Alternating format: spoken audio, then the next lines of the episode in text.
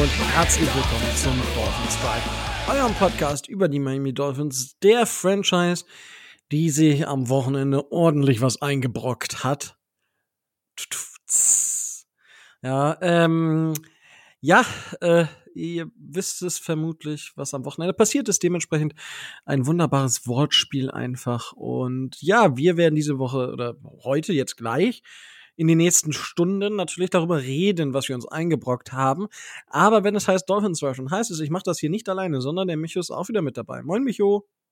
Hallo, hallo. Dann darf ich einfach mal einsteigen mit den Portspielen, äh, mit den Wortspielen, Portspielen, mit den Wortspielen und sagen, äh, Purdy on, Rico. Wow. Puh, läuft bei uns auf jeden Fall. Ähm, ja, Tobi ist äh, leider heute nicht dabei und genauso haben Der wir. Erkannt, der hätte wenigstens erkannt, woher das Wortspiel kommt. Ja. Für, äh, okay, es geht wahrscheinlich um irgendeinen Film. Ja, ja, klar. Wayne's Okay. World. Oh, ja, klar, welcher Film sonst? Entschuld- Entschuldigung, ich bin. Hey. äh, Ganz ehrlich, dein Humor, guck ihn dir an. Ernsthaft. Okay. Okay. Ich werde ihn mir anschauen, äh, wenn ich mal Zeit habe.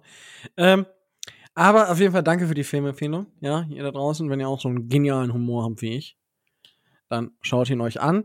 Ähm, ihr hört es schon, wir reden so ein bisschen alleine, weil tatsächlich, dass diese Woche alles bei uns so ein bisschen drunter und drüber gegangen ist und ähm, wir jetzt kurzfristig uns dann nicht mehr um eine Gästin oder um einen Gast kümmern konnten. Dementsprechend äh, bleibt uns eigentlich nichts anderes übrig, als selber jetzt über Justin Herbert herzuziehen, weil wir gegen die Chargers, Chargers spielen. Ähm, ärgerlich, es gibt aber den Blitz Talk Podcast, der sich um die äh, Chargers dreht. Ähm, ich habe den kurzfristig geschrieben und sie haben halt es leider nicht gelesen bis jetzt. Dementsprechend, ähm, es war wirklich sehr, sehr kurzfristig. Also ähm, dementsprechend ärgerlich für, für jetzt äh, für alle Beteiligten hier. Wenn ihr was über die Chargers hören wollt, könnt ihr es aber im Blitz Talk Podcast ähm, nachholen. Die sollte es auch überall geben, wo es äh, Podcast gibt. Und ja, dementsprechend, da könnt ihr euch auf die äh, Chargers vorbereiten. Aber ja, äh, Vorbereitung und zwar die News. Es ist wieder Saison, wenn es um den Walter Payton Man of the Year Award geht. Und der Walter Payton Man of the Year Award wird quasi für jemanden vergeben, der sich für die Community eingesetzt hat. Ich denke, in den letzten Jahren, was besonders in Erinnerung geblieben ist, damals bei dem Hurricane, als äh, JJ Watt mh, die große Spenden äh, den großen Spendenaufruf gemacht hat und dann weiß ich nicht, wie viele Millionen zusammengekommen sind und er daraufhin der Walter Payton Man of the Year wurde. Ähm, solche Sachen führen dazu, dass man zum Walter Payton Man of the Year ähm, Award Winner wird. Wird, wow. It's, ähm, genau, das, äh, diese Zeit ist wieder, die Teams haben ihre, ähm, ihre Nominees nominiert. Und natürlich haben auch das die Miami Dolphins gemacht. Und für die der äh, 22, 2022 Walter Payton Man of the Year Award Nominee ist Jalen Phillips. Und Jalen Phillips wurde von den Dolphins äh, nominiert, weil er sich vor allem mit inhaftierten Jugendlichen auseinandergesetzt hat und auseinandersetzt und dort versucht, den äh, jungen Menschen, die warum auch immer auf eine schiefere Bahn gekommen sind, sonst wären sie logischerweise ja nicht inhaftiert, ähm, denen dort hilft, ähm, wieder auf den, auf den Pfad des Lebens äh, zu kommen, wo man sich mit diesen Sachen nicht auseinandersetzen muss. Und dementsprechend hat er sich dort mit anderen ähm, Spielern der Miami Dolphins eingesetzt, aber er war dort federführend und deswegen wurde er von den Miami Dolphins ähm, nominiert. Und ähm, er sagt, also, der, wa warum macht man das? Und er sagt halt selber, das sind halt irgendwelche Jugendlichen, so 16 bis 18 Jahre, und die sind halt einfach ein Produkt ihrer Umgebung. Und ähm, das ist tatsächlich ein Zitat oder was, eine Aussage, ich habe jetzt nicht zitiert, das ist eine Aussage, die ich tatsächlich teile, weil es ist nicht selten so, dass man Produkt der Umwelt wird, in der man sich befindet. Und ähm, ja, wenn man halt das Pech hat, in einer Umgebung groß zu werden, wo es, wo viel Kriminalität herrscht, dann ist das einfach, dann guckt man sich das ab und dann ist dir, ist der Weg in die Kriminalität leider auch sehr, sehr gering und dort dann dem zu widerstehen, das ist natürlich dann eine sehr, sehr starke, ähm, sehr, sehr starke Leistung. Äh, aber viele, vielen bleibt einfach nicht viel anderes übrig, als dann quasi das zu machen, was vielleicht die Geschwister machen, was andere Verwandte machen oder was die Nachbarn machen. Und dementsprechend äh, versucht er dort einzugreifen und genau den Jugendlichen, die schon dann einmal einen Fehltritt hatten und damit ja hoffentlich dann nicht ihr ganzes Leben sozusagen dann ähm, hinter Gittern verbringen oder abgestempelt sind, sondern auch dort die zweite Chance bekommen, die sie vermutlich, beziehungsweise die sie dann verdient haben, ähm, den dort hilft und die dort unterstützt. Deswegen ist ähm, Jalen Phillips der Walter Payton Man of the Year Award Nominee der Miami Dolphins. Genau. Ähm, Micho, wenn du möchtest, kannst du da auch was zu sagen, weil du arbeitest ja auch mit jungen Menschen zusammen. ja, ich arbeite tatsächlich nicht unbedingt mit Straffälligen zusammen, auch die gibt es durchaus. Aber ähm, also erstmal sollte man so soziales Engagement nicht gering schätzen. Das sei zuallererst einmal gesagt. Und da ziehe ich auch wirklich den Hut vor. Ähm, dass es Jalen Phillips getroffen hat, kann mehrere Gründe haben. Ja, also ich fände es äh, sehr schön, wenn es, also es gibt zwei mögliche Gründe dafür, warum Jane Phillips den ähm, Man of the Year Award bekommt. Und ich fände es schön, wenn es der Grund wäre, dass er wirklich so eine beeindruckende Persönlichkeit ist, relativ schnell auch geworden ist, äh, zu der die Teamkameraden aufblicken äh, und der wirklich was bewirken kann damit. Die andere Variante wäre nicht ganz so schön, wobei ich nochmal, ich möchte soziales Engagement nicht kleinreden. Ähm, und ja, ich arbeite auch mit Jugendlichen. Äh, zwar nicht unbedingt mit Straffälligen, aber die gibt's dabei auch. Aber mh, hm, manchmal hat man auch so ein bisschen das Gefühl, dass das natürlich auch so eine kleine Marketinggeschichte ist. Oder es ist eine Marketinggeschichte auch. Ähm, und ähm, es wäre ein bisschen ärgerlich, wenn man das machen würde, einfach nur um zu versuchen, eine, um Jalen Phillips eine Marke aufzubauen und das Ganze zu pushen. Ähm, was glaubst du, Rico? Kommt das tatsächlich aus den Spielern selber?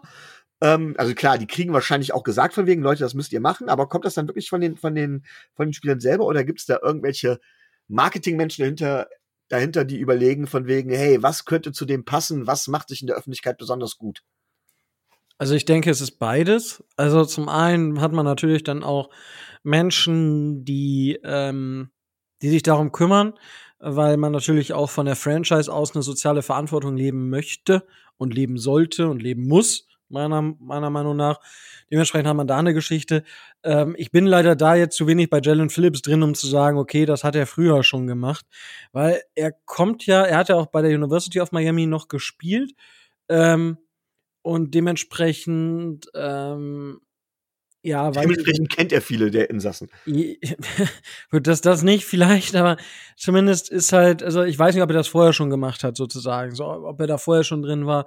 Und dementsprechend, das ist so ein bisschen, hm, aber ich sag mal, wenn ich mir so ein paar Leute angucke innerhalb der NFL, man liest ja auch immer mal hier Besuche da, Besuche hier, ähm, was natürlich immer viel von den Franchises ausgeschlachtet wird, sind Thanksgiving-Essen oder irgendwelche Geschenke, die gemacht werden. Jetzt zu Weihnachten wieder wird das wieder ganz groß sein. Oder, oder, oder auch passend immer zu den Monaten, dass da irgendwas gemacht wird. Und ähm, das ist jetzt für mich, weiß ich nicht, ähm, ähm, ich, wie gesagt, ich weiß nicht, ob der davor was gemacht hat und natürlich die Awareness für verschiedene Themen schaffen ist super und ja, man, man hast du, ich denke, du hast es schon richtig gesagt, dass man das jetzt so nicht unter den Teppich kehren sollte.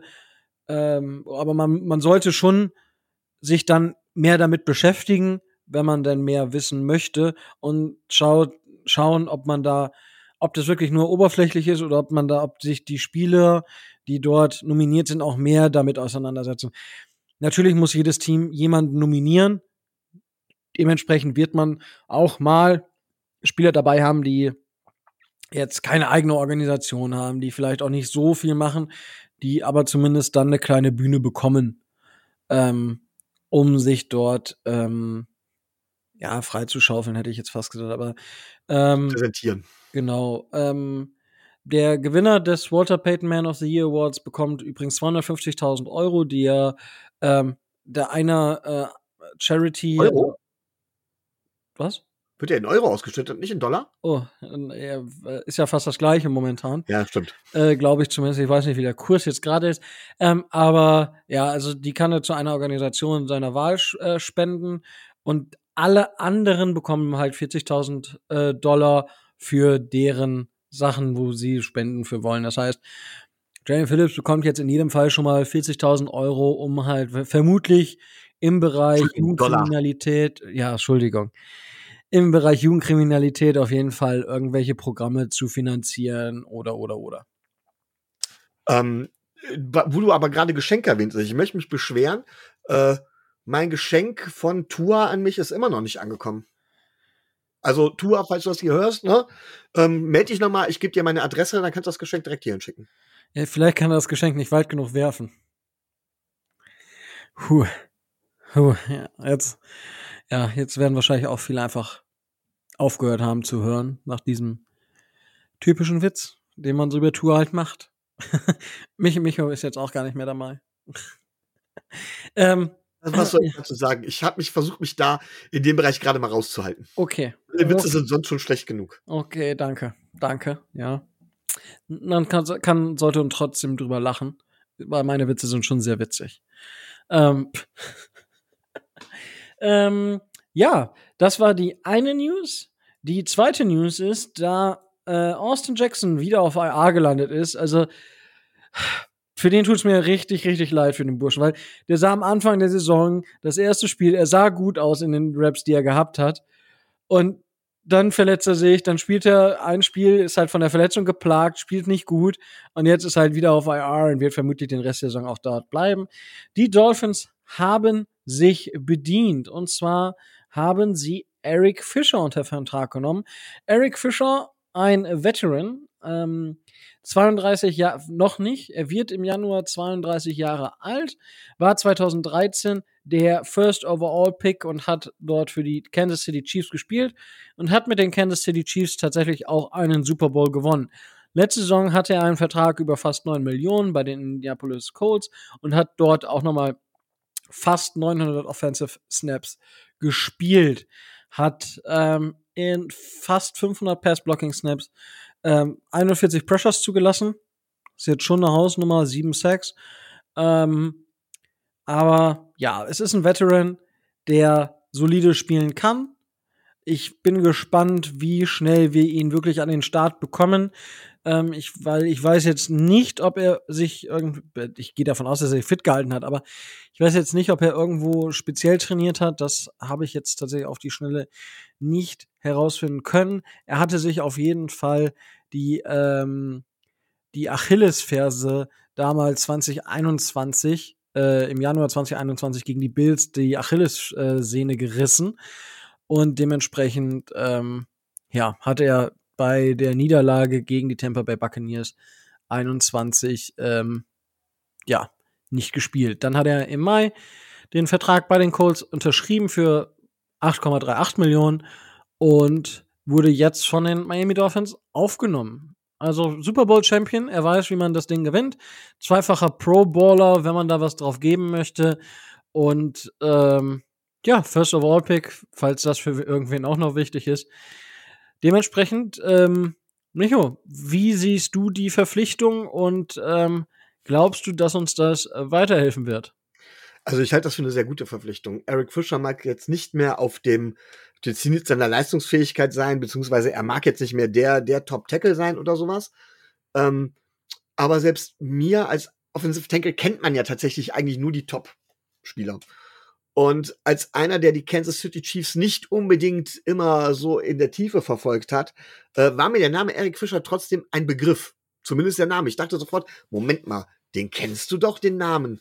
Und das zeigt in meinen Augen schon, dass er eine, doch schon mal eine Leistung gehabt hat. Ähm, ich glaube, dass er unserer Line weiterhelfen kann, allein mit seiner Erfahrung. Ich glaube, dass er eine Line stabilisieren kann, dass er auch der nötige Backup sein kann, äh, um zum Beispiel eine, in einem Spiel für die dementsprechende Entlastung, zum Beispiel bei Terran Armstead oder sowas zu sorgen.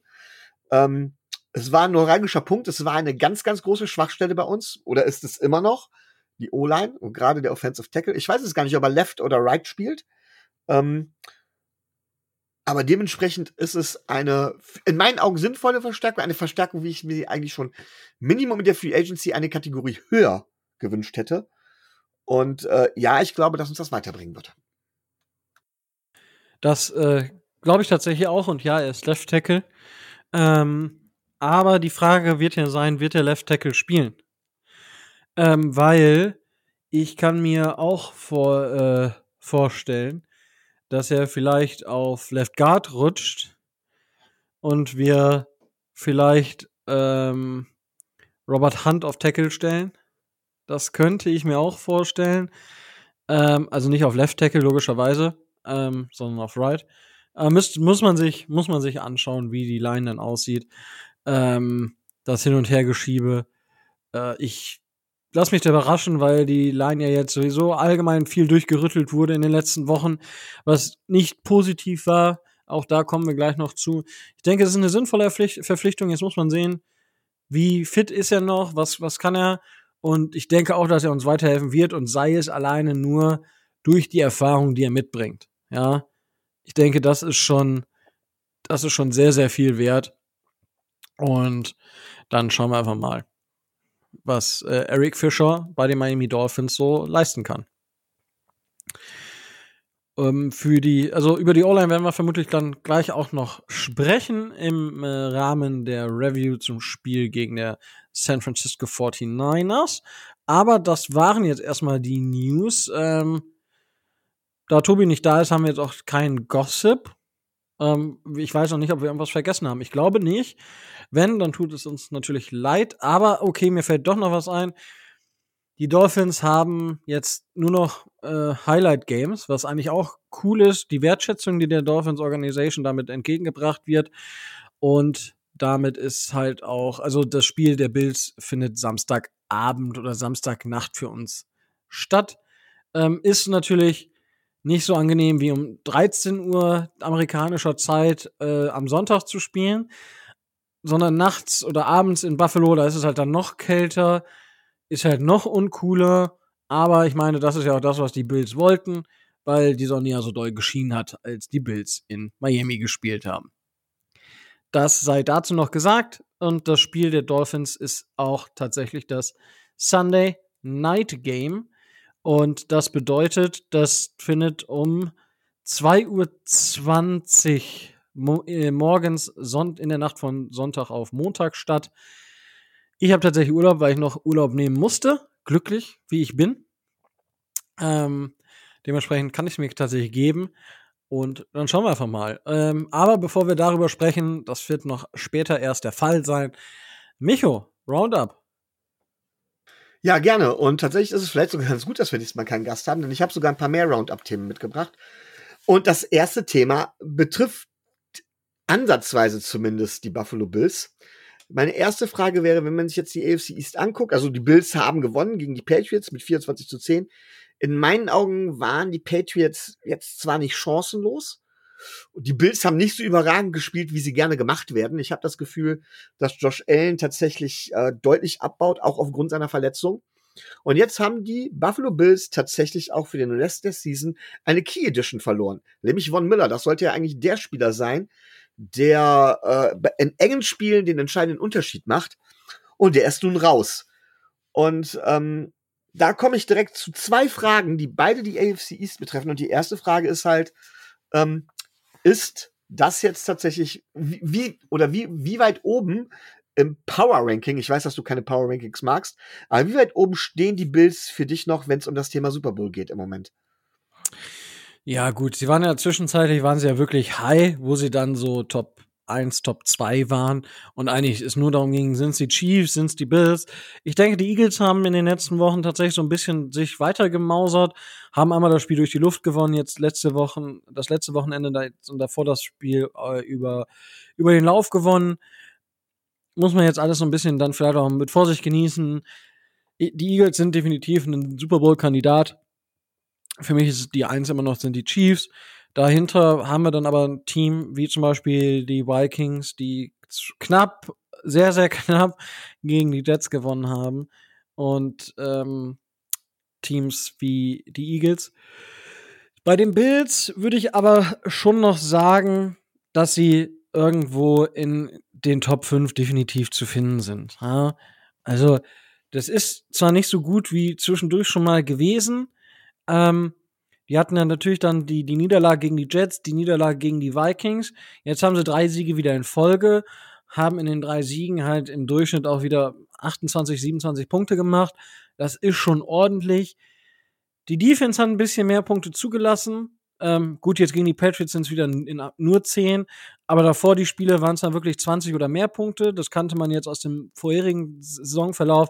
Da waren es halt maximal 21 einmal gegen, das waren die Dolphins, die bis zum Spieltag 10 für die Bills tatsächlich die meisten Punkte gegen die Bills gemacht haben mit 21.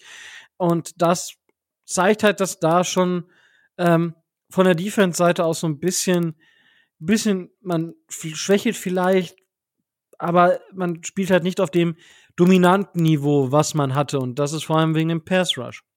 Meiner Meinung nach. So, ähm, insgesamt sind die Bills für mich aber noch ein Top, äh, noch ein Top 5 Team. Also ich würde sie dann wahrscheinlich so auf 4, 5 haben, muss, müsste ich mir dann nochmal genau angucken. Aber da sehe ich sie schon und sie sind für mich auch noch das zweitbeste Team in der AFC. Ich glaube einfach, dass die Bills gerade so einen kleinen Dip haben. Und jetzt spielen sie gegen die Jets, dann spielen sie gegen die Dolphins. Ähm, das sind zwei sehr wichtige Spiele für alle Teams. Ja, für die Jets ist es jetzt, die Jets müssen jetzt dranbleiben nach der Liga Niederlage gegen die Vikings, ähm, wenn sie sich nicht auf die Chargers und die Bills verlassen wollen, dass die jetzt die nächsten beiden Spiele gegen die Dolphins jeweils gewinnen. Ähm, für die Jets geht es um viel innerhalb der Division einfach auch. Ein Sieg innerhalb der Division, das würde den äh, Bills noch mehr das Genick brechen. Wenn die Bills dann auch noch gegen die Dolphins verlieren, dann, dann würde ich sagen, müssen wir uns wirklich Gedanken machen um die, ähm, um die Bills. Aber ich denke, die haben einfach nur einen kleinen Dip aktuell und ich, ich gehe davon aus, dass die Bills ähm, gegen Ende der Saison dann noch mal so ein bisschen zulegen. Die spielen nach, danach, um das jetzt noch zu komplettieren, gegen die Bears, gegen die Bengals und gegen die Patriots. Das sind auf jeden Fall die Bears. Wenn Fields spielt, es ist offensiv auf jeden Fall eine Herausforderung oder defensiv eine Herausforderung für die, ähm, für die Bills, weil der, du, also ich bin richtig begeistert. Ja, also ich finde es krass, wie schnell man da jetzt einen Turnaround geschafft hat bei den Bears offensiv, weil man das jetzt anders angeht. Die Bengals mit äh, Borrow kommen auch wieder. Ja, auch richtig, richtig stark aktuell. Ähm, würde ich in einem Power Ranking noch nicht da sehen, weil der Anfang der Saison noch nicht stark genug war, um zu sagen, okay, das ist konstant gut. Und dann hast du die Patriots als letztes Spiel, wo man sagen muss, okay, das müssen sie dann gewinnen. Ähm, also es ist auf jeden Fall kein leichter Schedule, meiner Meinung nach, den die Bills haben. Ich glaube aber, dass die Bills jetzt vielleicht, also gegen die Jets, sollten sie gewinnen. Wenn sie gegen die Jets verlieren, müssen wir uns Sorgen machen. Ich glaube es aber nicht. Und ich glaube, dass sie einfach wie jedes Team einfach einen kleinen Dip haben, gerade aktuell. Wie, wie siehst du das? Ja, also ich, mir fällt das schon seit oder seit dem Spiel gegen uns auf. Ähm, die Bills sind sehr gehypt worden. Die Bills haben sehr viel Vorschusslorbeeren bekommen. Ähm, ich finde, ein großes Problem ist tatsächlich die Regression bei Josh Allen. Das Team ist komplett ähm, das stimmt schon und man kann damit auch relativ viel machen. Aber Josh Allen spielt halt eben nicht mehr auf diesem überragend Tonniveau. Er macht viel, viel mehr Fehler, die komischerweise bei Josh Allen, ja, was heißt komischerweise? Es ist halt so, dass, äh, dass viele nicht zugeben wollen, dass es so ist. Aber Josh Allen ist für mich nicht mehr der Top-Quarterback, der er eine Zeit lang war.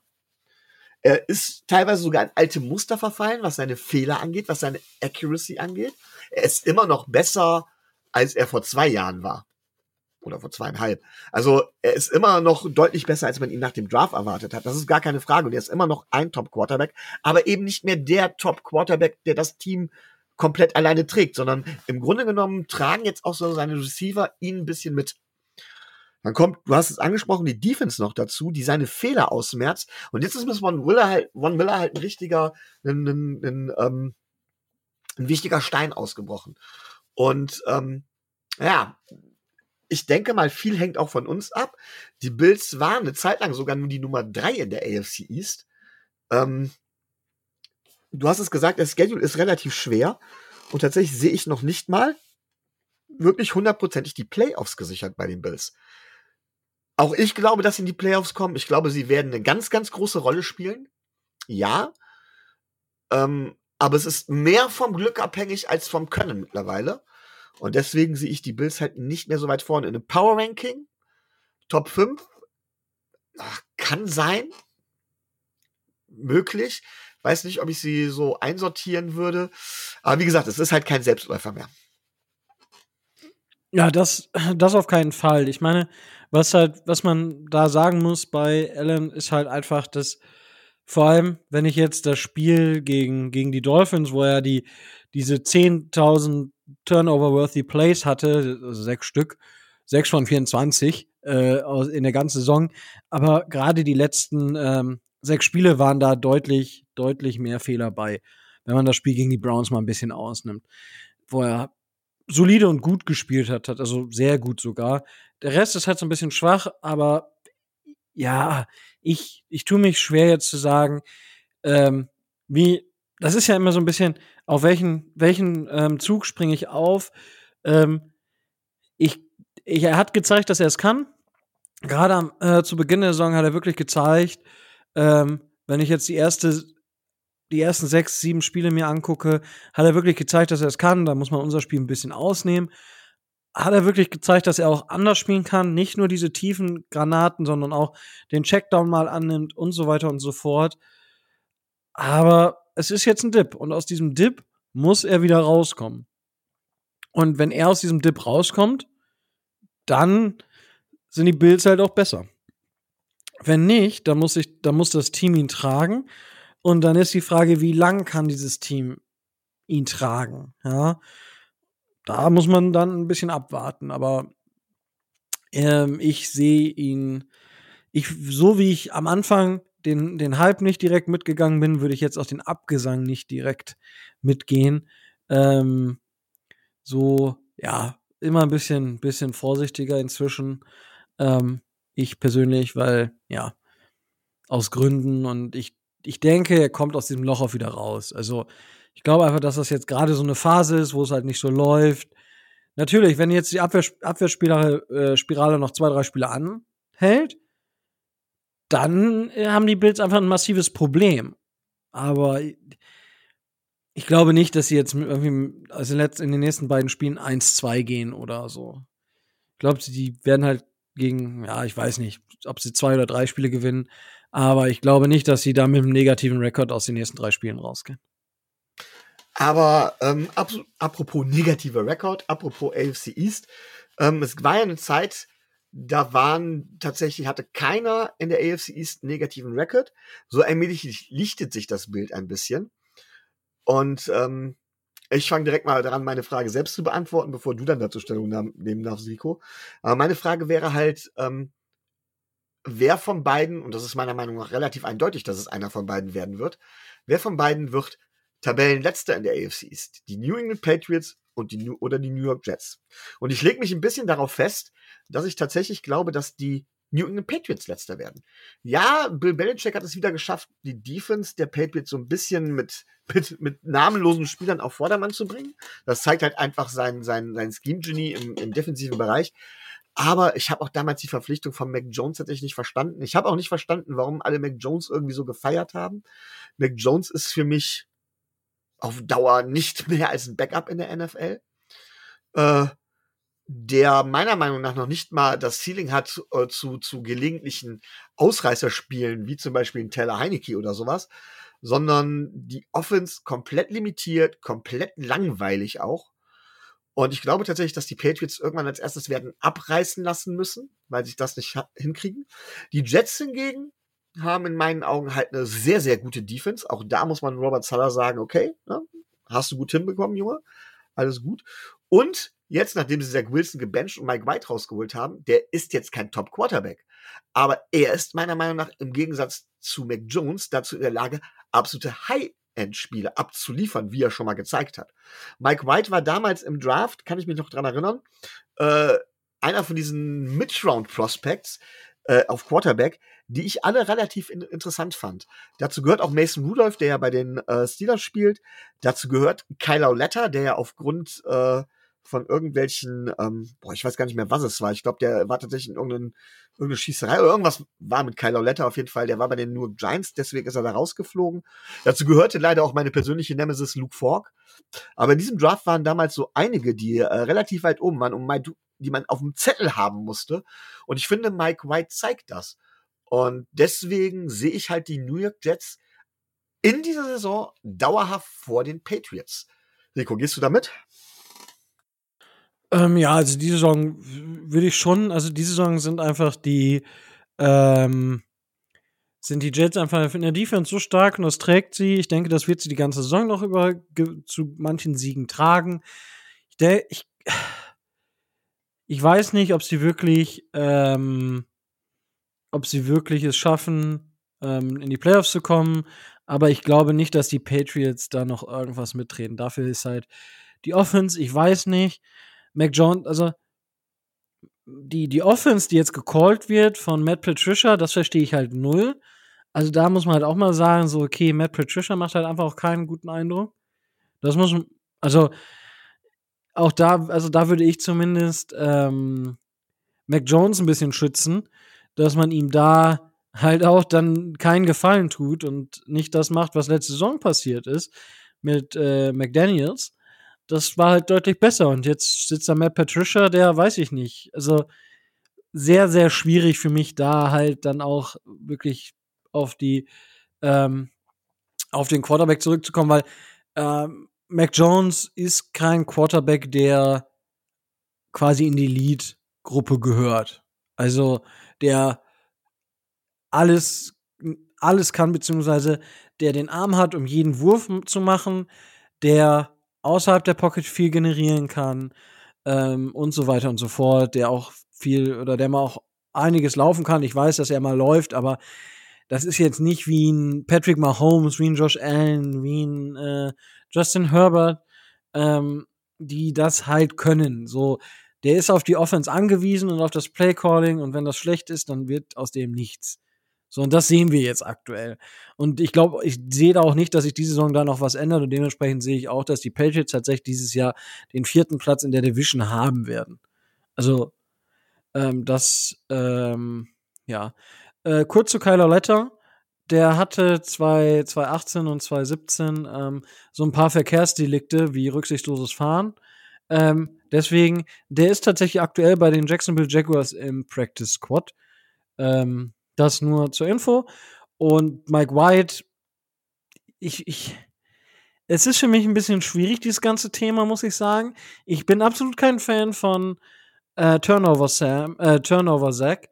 Ähm, und ich glaube auch, dass die, dass die Jets da einen riesengroßen Fehler gemacht haben. Zack ist Milfhunter. Ja. Turnover, Tur Turnover Sam war Darnold. Ja, ich weiß. Ich nenne die aber immer gleich, weil Zack, Sam, was kommt als nächstes? Zip, ich weiß es nicht. Ähm, auf jeden Fall ist, äh, ist Zach Wilson, tut, der tut mir schon was leid, weil was die Jets gerade machen und vor allem auch die Spieler, das ist eine aktive Demontage. Also sie kommt mir so vor. Wenn das Jets-Fans hören, ihr könnt gerne ähm, euren Senf dazugeben, wenn das anders ist. Es wirkt auf mich wie eine aktive Montage, Demontage von Zach Wilson. Und ja, man kann ihm vor, man kann ihm vorwerfen, das habe ich hier im Podcast ja auch gemacht, ihm vorwerfen, diese Rich Kid Mentality und so weiter und so fort. Deswegen muss ich das trotzdem nicht so nach außen tragen, wie es jetzt gerade bei den Jets passiert. Das ist für mich ein bisschen too much, um, um ehrlich zu sein. Das wäre, als wenn jetzt auf einmal bei den Dolphins alle mit ähm, Fitzpatrick-T-Shirts rumgelaufen wären, als Tour gebencht wurde. Nee, Leute. Ist für mich too much. Ähm, ich glaube, äh, ich glaube am Ende, ich glaube nicht, dass es reichen wird für die, für die Jets und die Playoffs. Ähm, aber sie werden auf jeden Fall den dritten Platz dann in der Division belegen. Gut, es gibt zwei andere Teams, die sich um die Playoffs streiten. Äh, relativ nah beieinander. Und ähm, auch da bitte ich dich um deine Meinung. Und zwar sind es die beiden Teams, die am Wochenende unentschieden gespielt haben. 20 zu 20. Die 20 zu 20. Boah, Gottes Willen, ich krieg gerade Sprachschwierigkeiten. Ähm, und zwar handelt es sich um die Washington Commanders, nicht das Washington Football Team, sondern die Washington Commanders und die New York Giants. Unser aller, unser aller Helden-Franchise, die Tom Brady die Perfect Season vermasselt hat. Nico, wie siehst du die Situation um die und wen siehst du vorne? Äh, begründe es bitte auch. Achso. okay. Ähm, ich gehe eher mit den Giants, das, weil ich immer noch ein kleiner Fan von Daniel Jones einfach bin. Und ähm, mit dem neuen Headcoach, den sie dort haben, ich glaube, das funktioniert ganz gut. Und ja, diese, ich meine, machen wir uns nichts vor, das sind zwei Teams, die durchaus beide in die Playoffs kommen können. Ja, weil wenn man sich das anguckt, ähm, die Eagles, die Cowboys sind eigentlich safe. Die 49ers und die Seahawks kämpfen um die Division. Die, die 49ers stehen jetzt 8 und 4, die Seahawks 7 und 5. Dann hast du die Vikings, die einfach die Division mit 10 und 2 gewinnen. Die Lions stehen aber 5 und 7. Und die Falcons stehen 5 und 8, die sind Zweiter in der NFC South. Das heißt, es gibt quasi aktuell, ist es eigentlich nur ein Team, was nachher in die Röhre guckt, ähm, weil es ja drei Wildcards gibt. Die Cowboys werden vermutlich eine ziehen. Und dann hat man ein Rennen zwischen den äh, Giants, den Commanders und den Seahawks aktuell. Und, huh, also, Gino äh, war am Anfang der Saison noch ein bisschen stärker. Was Gino Smith macht, ist richtig stark. Bei den Seahawks, ich nehme die jetzt kurz mal mit rein. Ähm, und bei den anderen beiden würde ich aber den Giants einfach ein bisschen, bisschen die Nasenspitze schon noch geben, ähm, weil ja, ich bei den Commanders, ich weiß es einfach nicht, ähm, was Taylor Heineke und, und Wentz, die haben, die sind sich gar nicht so unähnlich, nur dass der eine die Spiele gewinnt und der andere halt nicht. So, das, das ist eins zu eins das Gleiche und irgendwie hat der eine halt ein bisschen Pech und der andere hat halt ein unverschämtes Glück und dementsprechend stehen die Commanders jetzt da, wo sie jetzt stehen. Aber wenn ich jetzt da drauf gehen müsste, würde ich halt tatsächlich den Giants einfach die Nasenspitze geben, weil die Giants für mich auch einfach das gefühlt gefestet, gefestigtere Team sind und dementsprechend auch die Nasenspitze dort vor den Commanders haben und Dable, auch wenn er jetzt Rookie Head Coach ist, halt einfach nochmal eine andere Sache reinbringt, ähm, als jetzt äh, Kollege Rivera. Und ja, ich bei den Commanders immer noch das Gefühl habe, dass da so viel im Hintergrund einfach nicht passt, dass da auch irgendwie was, also, dass das halt einfach auch einen Effekt hat. Und ähm, ja, so würde ich das zumindest sehen. Oder so sehe ich ja. das. Ähm, es ist erstaunlich, wie nah wir beieinander sind. Also ich sehe die Giants auch vorne. Äh, auch aus dem Grund, dass ich tatsächlich glaube, dass die Giants mit Daniel Jones einen stark unterschätzten Quarterback haben. Er ist jetzt kein, kein, kein Top-Quarterback, aber meiner Meinung nach ist er einer der besseren Quarterbacks der Liga. Ähm, einer der Quarterbacks, wo man sich wirklich überlegen muss, will man ihn wirklich austauschen? Und deswegen an der Stelle möchte ich gerne mal zumindest den deutschen Journalismus so ein bisschen anzählen. Und wer mich kennt, weiß, dass ich viele von den deutschen Journalisten tatsächlich grundsätzlich mag. Aber ich habe eine Sache festgestellt, gerade was die Quarterbacks angeht, aber auch was narrative Grund um Franchises angeht.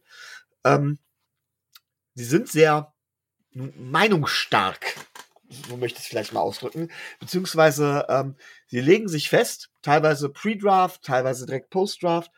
Und es braucht sehr, sehr, sehr viel, um Leute von dieser Meinung abzubringen. Und es wird stattdessen, und das ist auch bei Tua so, da werden wir später mit Sicherheit zu kommen, ähm, es ist auch so, dass immer wieder, immer wieder, äh, sobald es auch nur das leiseste Anzeichen dafür gibt, dass irgendwas anderes passiert wird, das alte Narrativ rausgeholt wird und eine, eine oder zwei Situationen als Beweis dafür genommen wird. Und bei Daniel Jones fällt mir das halt ganz extrem auf. Daniel Jones ist in meinen Augen nochmal einer der besseren Quarterbacks der Liga. Und immer wieder heißt es, naja, die Giants brauchen einen neuen Quarterback, weil mit dem Quarterback kann man ja nicht gewinnen.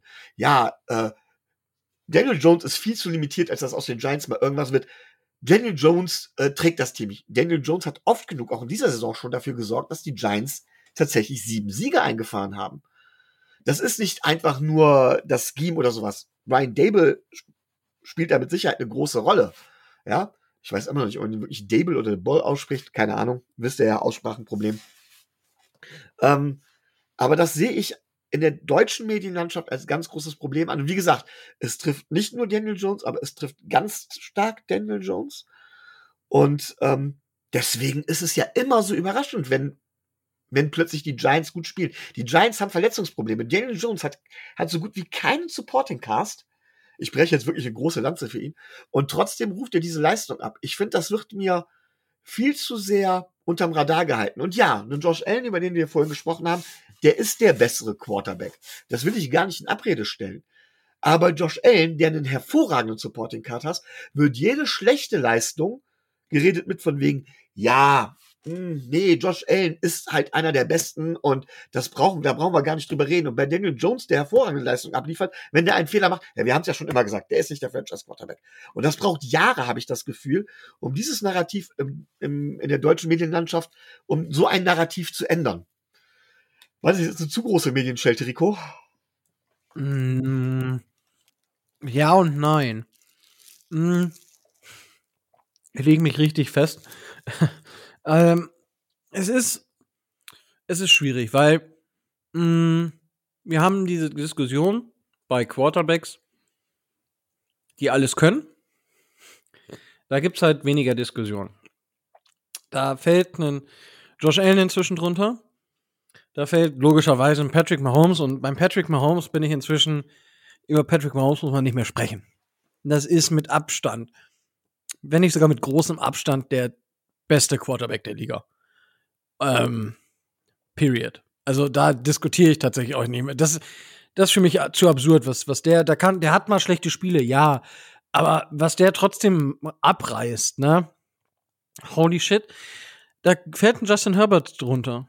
unter die Kategorie äh, Quarterbacks, die theoretisch alles können. Da fällt ein Josh Allen drunter und ähm, da muss man halt schon sehen. So, und dann werden schon so leichte Abstriche gemacht. Ähm, einen Tom Brady, einen Aaron Rodgers. Aaron Rodgers nach zwei MVP-Saisons ist halt diese Saison enttäuschend. Aber war halt letzte Saison auch noch da. Tom Brady auch. Aber insgesamt hat, hat man halt diese Quarterbacks, wo man weiß, was sie theoretisch könnten. Und ich habe das Problem, was ich halt habe in so Diskussionen, und das ist halt auch immer, was mir zum Beispiel bei Adrian auffällt. Also, ich finde es super, mit Adrian zu diskutieren. Ich finde es mega, dass er sich so die Zeit nimmt und manchmal wird er da auch ziemlich frech angegangen, wurde er von mir auch schon passiert. Ähm, er ist da immer sehr, sehr sachlich, kann die Sachen äh, auf den Punkt bringen. Das, das, das Problem ist einfach, wir sehen, Tour bringt halt tief viel an, weil er die Räume hat, weil die Fenster geschaffen werden und auch da spielt Tour eine Rolle mit seiner Antizipation und so weiter und so fort. Das, das Problem ist, du siehst einen Josh Allen, du siehst einen Patrick Mahomes und du siehst einen Justin Herbert, die diese Würfe anbringen können. Aber du kannst halt nicht predikten, wie viele von diesen die wirklich dann anbringen würden. Würde Justin Herbert bei uns in der Offense zum Beispiel, die Offense würde ein bisschen anders aussehen, logischerweise. Ähm, aber würde er tief mehr treffen als Tour, ja oder nein? Und das sind so Fragen, so, ja, er hat das Potenzial dazu, die Bälle besser zu treffen. Und vielleicht kann er das auch. Ich weiß es aber nicht. Und das ist, das ist halt so eine theoretische Diskussion, weil wenn ich das auf Play-of-Play-Basis durchgehe, sage ich ja, den Ball kann der auch werfen, den Ball kann der auch werfen. Bei den Quarterbacks sieht der Pass vermutlich eher wackelig aus, weil die können nicht so schnell werfen, die haben ne, keinen so schnellen Release, die haben eine schlechtere Anticipation und so weiter und so fort. Da gibt's genug Gründe, warum das so ist. Aber man muss halt von Play-of-Play-Basis davon ausgehen, dass er den Ball trifft. Aber er wird nicht jeden Ball treffen, logischerweise. Patrick Mahomes trifft auch nicht jeden Ball tief perfekt. Und auch ein Patrick Mahomes hat einen Tyreek Hill mal unterworfen. Vielleicht jetzt nicht so häufig, wie es Tour gemacht hat, ja. Aber trotzdem passiert das ja. Und das ist, das ist so eine schwierige Diskussion, wenn es um dieses Deep Passing geht. Allgemein und da komme ich jetzt zurück zu deiner, da, äh, zu deiner, konkret zurück zu deiner Frage. Es gibt einen Anker für jeden, für jeden Quarterback. Der wird gesetzt, Draft und dann die ersten Spiele, beziehungsweise die erste Saison. Und wenn da nichts Signifikantes passiert, dann ist der Stempel halt erstmal da. Was auch, auch da kann ich mich nicht von frei machen auch da äh, habe ich gesagt, Tour sehr, sehr kritisch. Ja, und da hat sich meine Meinung gewandelt. Michael, ich weiß, dass du halt schon immer kritisch da warst äh, in gewissen Aspekten und dass Tobi da zum Beispiel immer Fan war. So. Und ich war halt immer so ein bisschen dazwischen, so, hm, ja, dies und jenes und nächster Drew Brees, ja, hm, schwierig.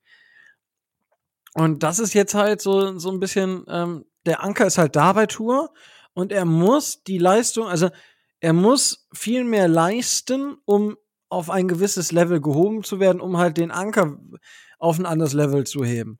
Weil der so schwer wiegt inzwischen. Auf einem Level, wo er deutlich drüber spielt diese Saison. Und ähm, dementsprechend ist natürlich, wenn es dann einen Rückfall gibt, jetzt das Spiel gegen San Francisco könnte eines dieser Rückfälle gewesen sein, ähm, dann ist es unheimlich schwierig, da, da einfach dann, dann kommen die Zweifel wieder. Und auch da, ich kann vorweggreifen. Ich habe mich auch gefragt, so, okay, äh, Tour, was ist da los? So, ist das jetzt so ein, ist das einfach jetzt nur ein kleiner Rückfall? Ja, hat man mal. Oder ist das jetzt wirklich, wo man sagt, okay, er hat so weit über seinem Niveau gespielt und jetzt fällt er gerade auf sein Niveau zurück? Weil die, ich kann nicht sagen, dass ich da nicht meine Zweifel hatte während des Spiels dann irgendwann.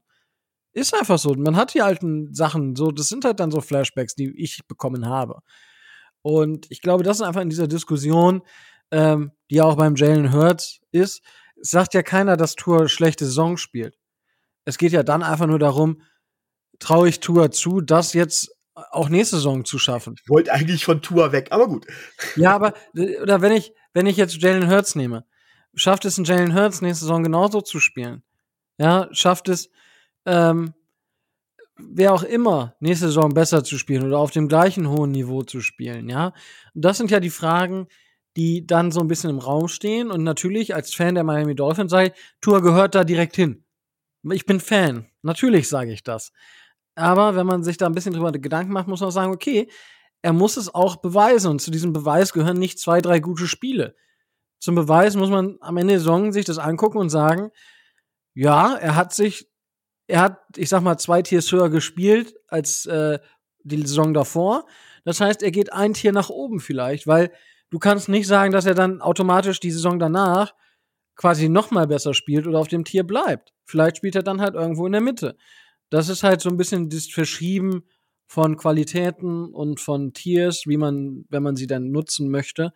Und ähm, ja, dementsprechend verstehe ich da die Argumentationen und für mich ist das manchmal so ein bisschen, hm, aber da hat der Mo von PFF da auch, dann war, war ein interessanter Satz, den er meinte, dann halt so, okay, es ist halt diese, ähm, die, oh, wie, was, was hat er noch geschrieben, die äh, bla bla bla Medien, äh, die halt einfach einen raushauen und dann halt den Quarterback dann bei der nächsten Situation einfach äh, wie eine heiße Kartoffel einfach fallen lassen. Ja, und da muss man dann halt, vielleicht ist dieser erstmal etwas konservative Ansatz und Zweifel haben, aber sagen, der spielt halt gut, aber ich glaube noch nicht, dass das für die Dauer ist.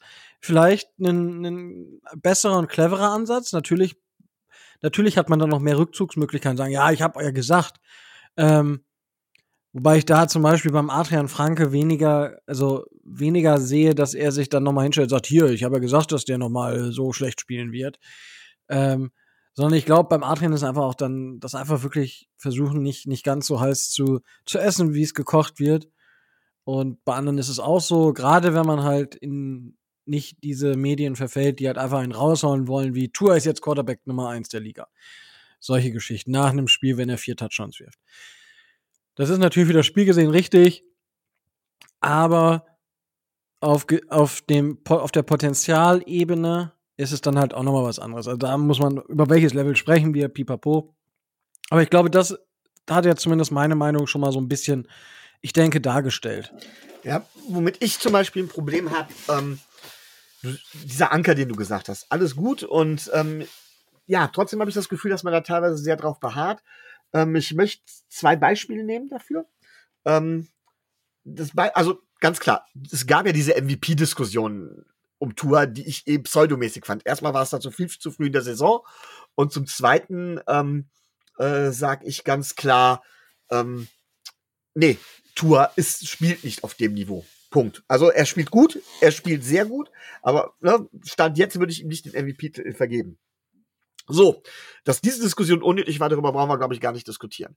Jetzt gibt es aber, und damit meine ich halt eben nicht nur Adrian, Adrian Franke, ähm, den du jetzt gerade eben als Beispiel zitiert hast, sondern ich meine auch viele andere, gibt es tatsächlich viele, die Quarterbacks halt ganz komisch bewerten. Ich denke mir, wenn ich einen Quarterback bewerte, dann muss ich seinen aktuellen Leistungsstand sehen. Da muss ich nicht dazu sehen, was er in der Vergangenheit geleistet hat. Dann muss ich nicht dazu sehen, was er in Zukunft eventuell leisten könnte, sondern ich muss sehen, was er leistet. Dazu gehört eine Saison. Dazu gehört nicht ein Spiel, dazu gehört tatsächlich eine, eine Saison, eine halbe Saison, also eine größere. Das, da kann man sich jetzt drüber streiten, wie groß da die statistische Grundlage sein muss, die Grundgesamtheit, die Sample Size, wie es immer so schön heißt. Ähm, Darüber kann man streiten. So, aber wenn ich das jetzt habe, wenn ich jetzt sage, von wegen, diese Saison, seit die Saison läuft, diese Spiele sind für mich eine ausreichende Sample Size. Und dann kann ich sagen, dass Tua relativ gut spielt. Ich kann nicht verstehen, wie man, wenn man sich diese 13 Spiele anguckt, sagen kann, Aaron Rodgers, Lamar Jackson und Kyler Murray sind bessere Quarterbacks als Tua. Und dann sagen kann, das 49er-Spiel ist der Beweis dafür, dass es so ist, und auch mal vom Tour wegzugehen, wie ich sagen kann, Aaron Rodgers, Lamar Jackson und Kyler Murray sind tatsächlich in dieser Saison bessere Quarterbacks, und jetzt komme ich wieder ganz zum Ursprung zurück, als Daniel Jones. Da ist mit Sicherheit der Abstand nicht so groß wie bei Tour, aber auch das ist zumindest, ähm, dafür ist der Abstand, sagen die auch, die, sagen die auch alle, die sind in dieser Saison sehr viel besser als Daniel Jones. Und das sehe ich halt eben nicht so, einfach weil da Du hast es eben so schön Anker genannt. Es fehlt ja eine, eine äh, man ist einfach nicht bereit zuzugeben, dass es in dieser Saison anders ist, als man vor der Saison gedacht hat oder als man die ganze Zeit über geredet hat. Das stört mich tatsächlich sehr. Ich will nicht ausschließen, dass ich auch so bin, aber da habe ich ein Problem mit. Bin ich ganz ehrlich. Ich weiß nicht, ob du dazu noch was sagen möchtest oder. Ja, also ich, da ist, denke ich halt, dass man noch so ein bisschen im Hinterkopf vielleicht einfach wirklich auch was haben diese Quarterbacks geleistet und so weiter und so fort. Und da, ich sag mal, da befinden wir uns dann, wenn jetzt, ich denke, man kann Cases aufmachen, warum ein Aaron Rodgers vielleicht besser ist als ein Daniel Jones. Kann man, ich denke, dass man Cases aufmachen kann, weil, also Daniel Jones hat keine Bäume ausgerissen dieses Jahr. Er hatte gute, er hatte aber auch schlechte Spiele. Er hat, also, das ist halt so nicht, nichts Atemberaubendes. Der hat halt jetzt für nicht mal 2400 Yards geworfen.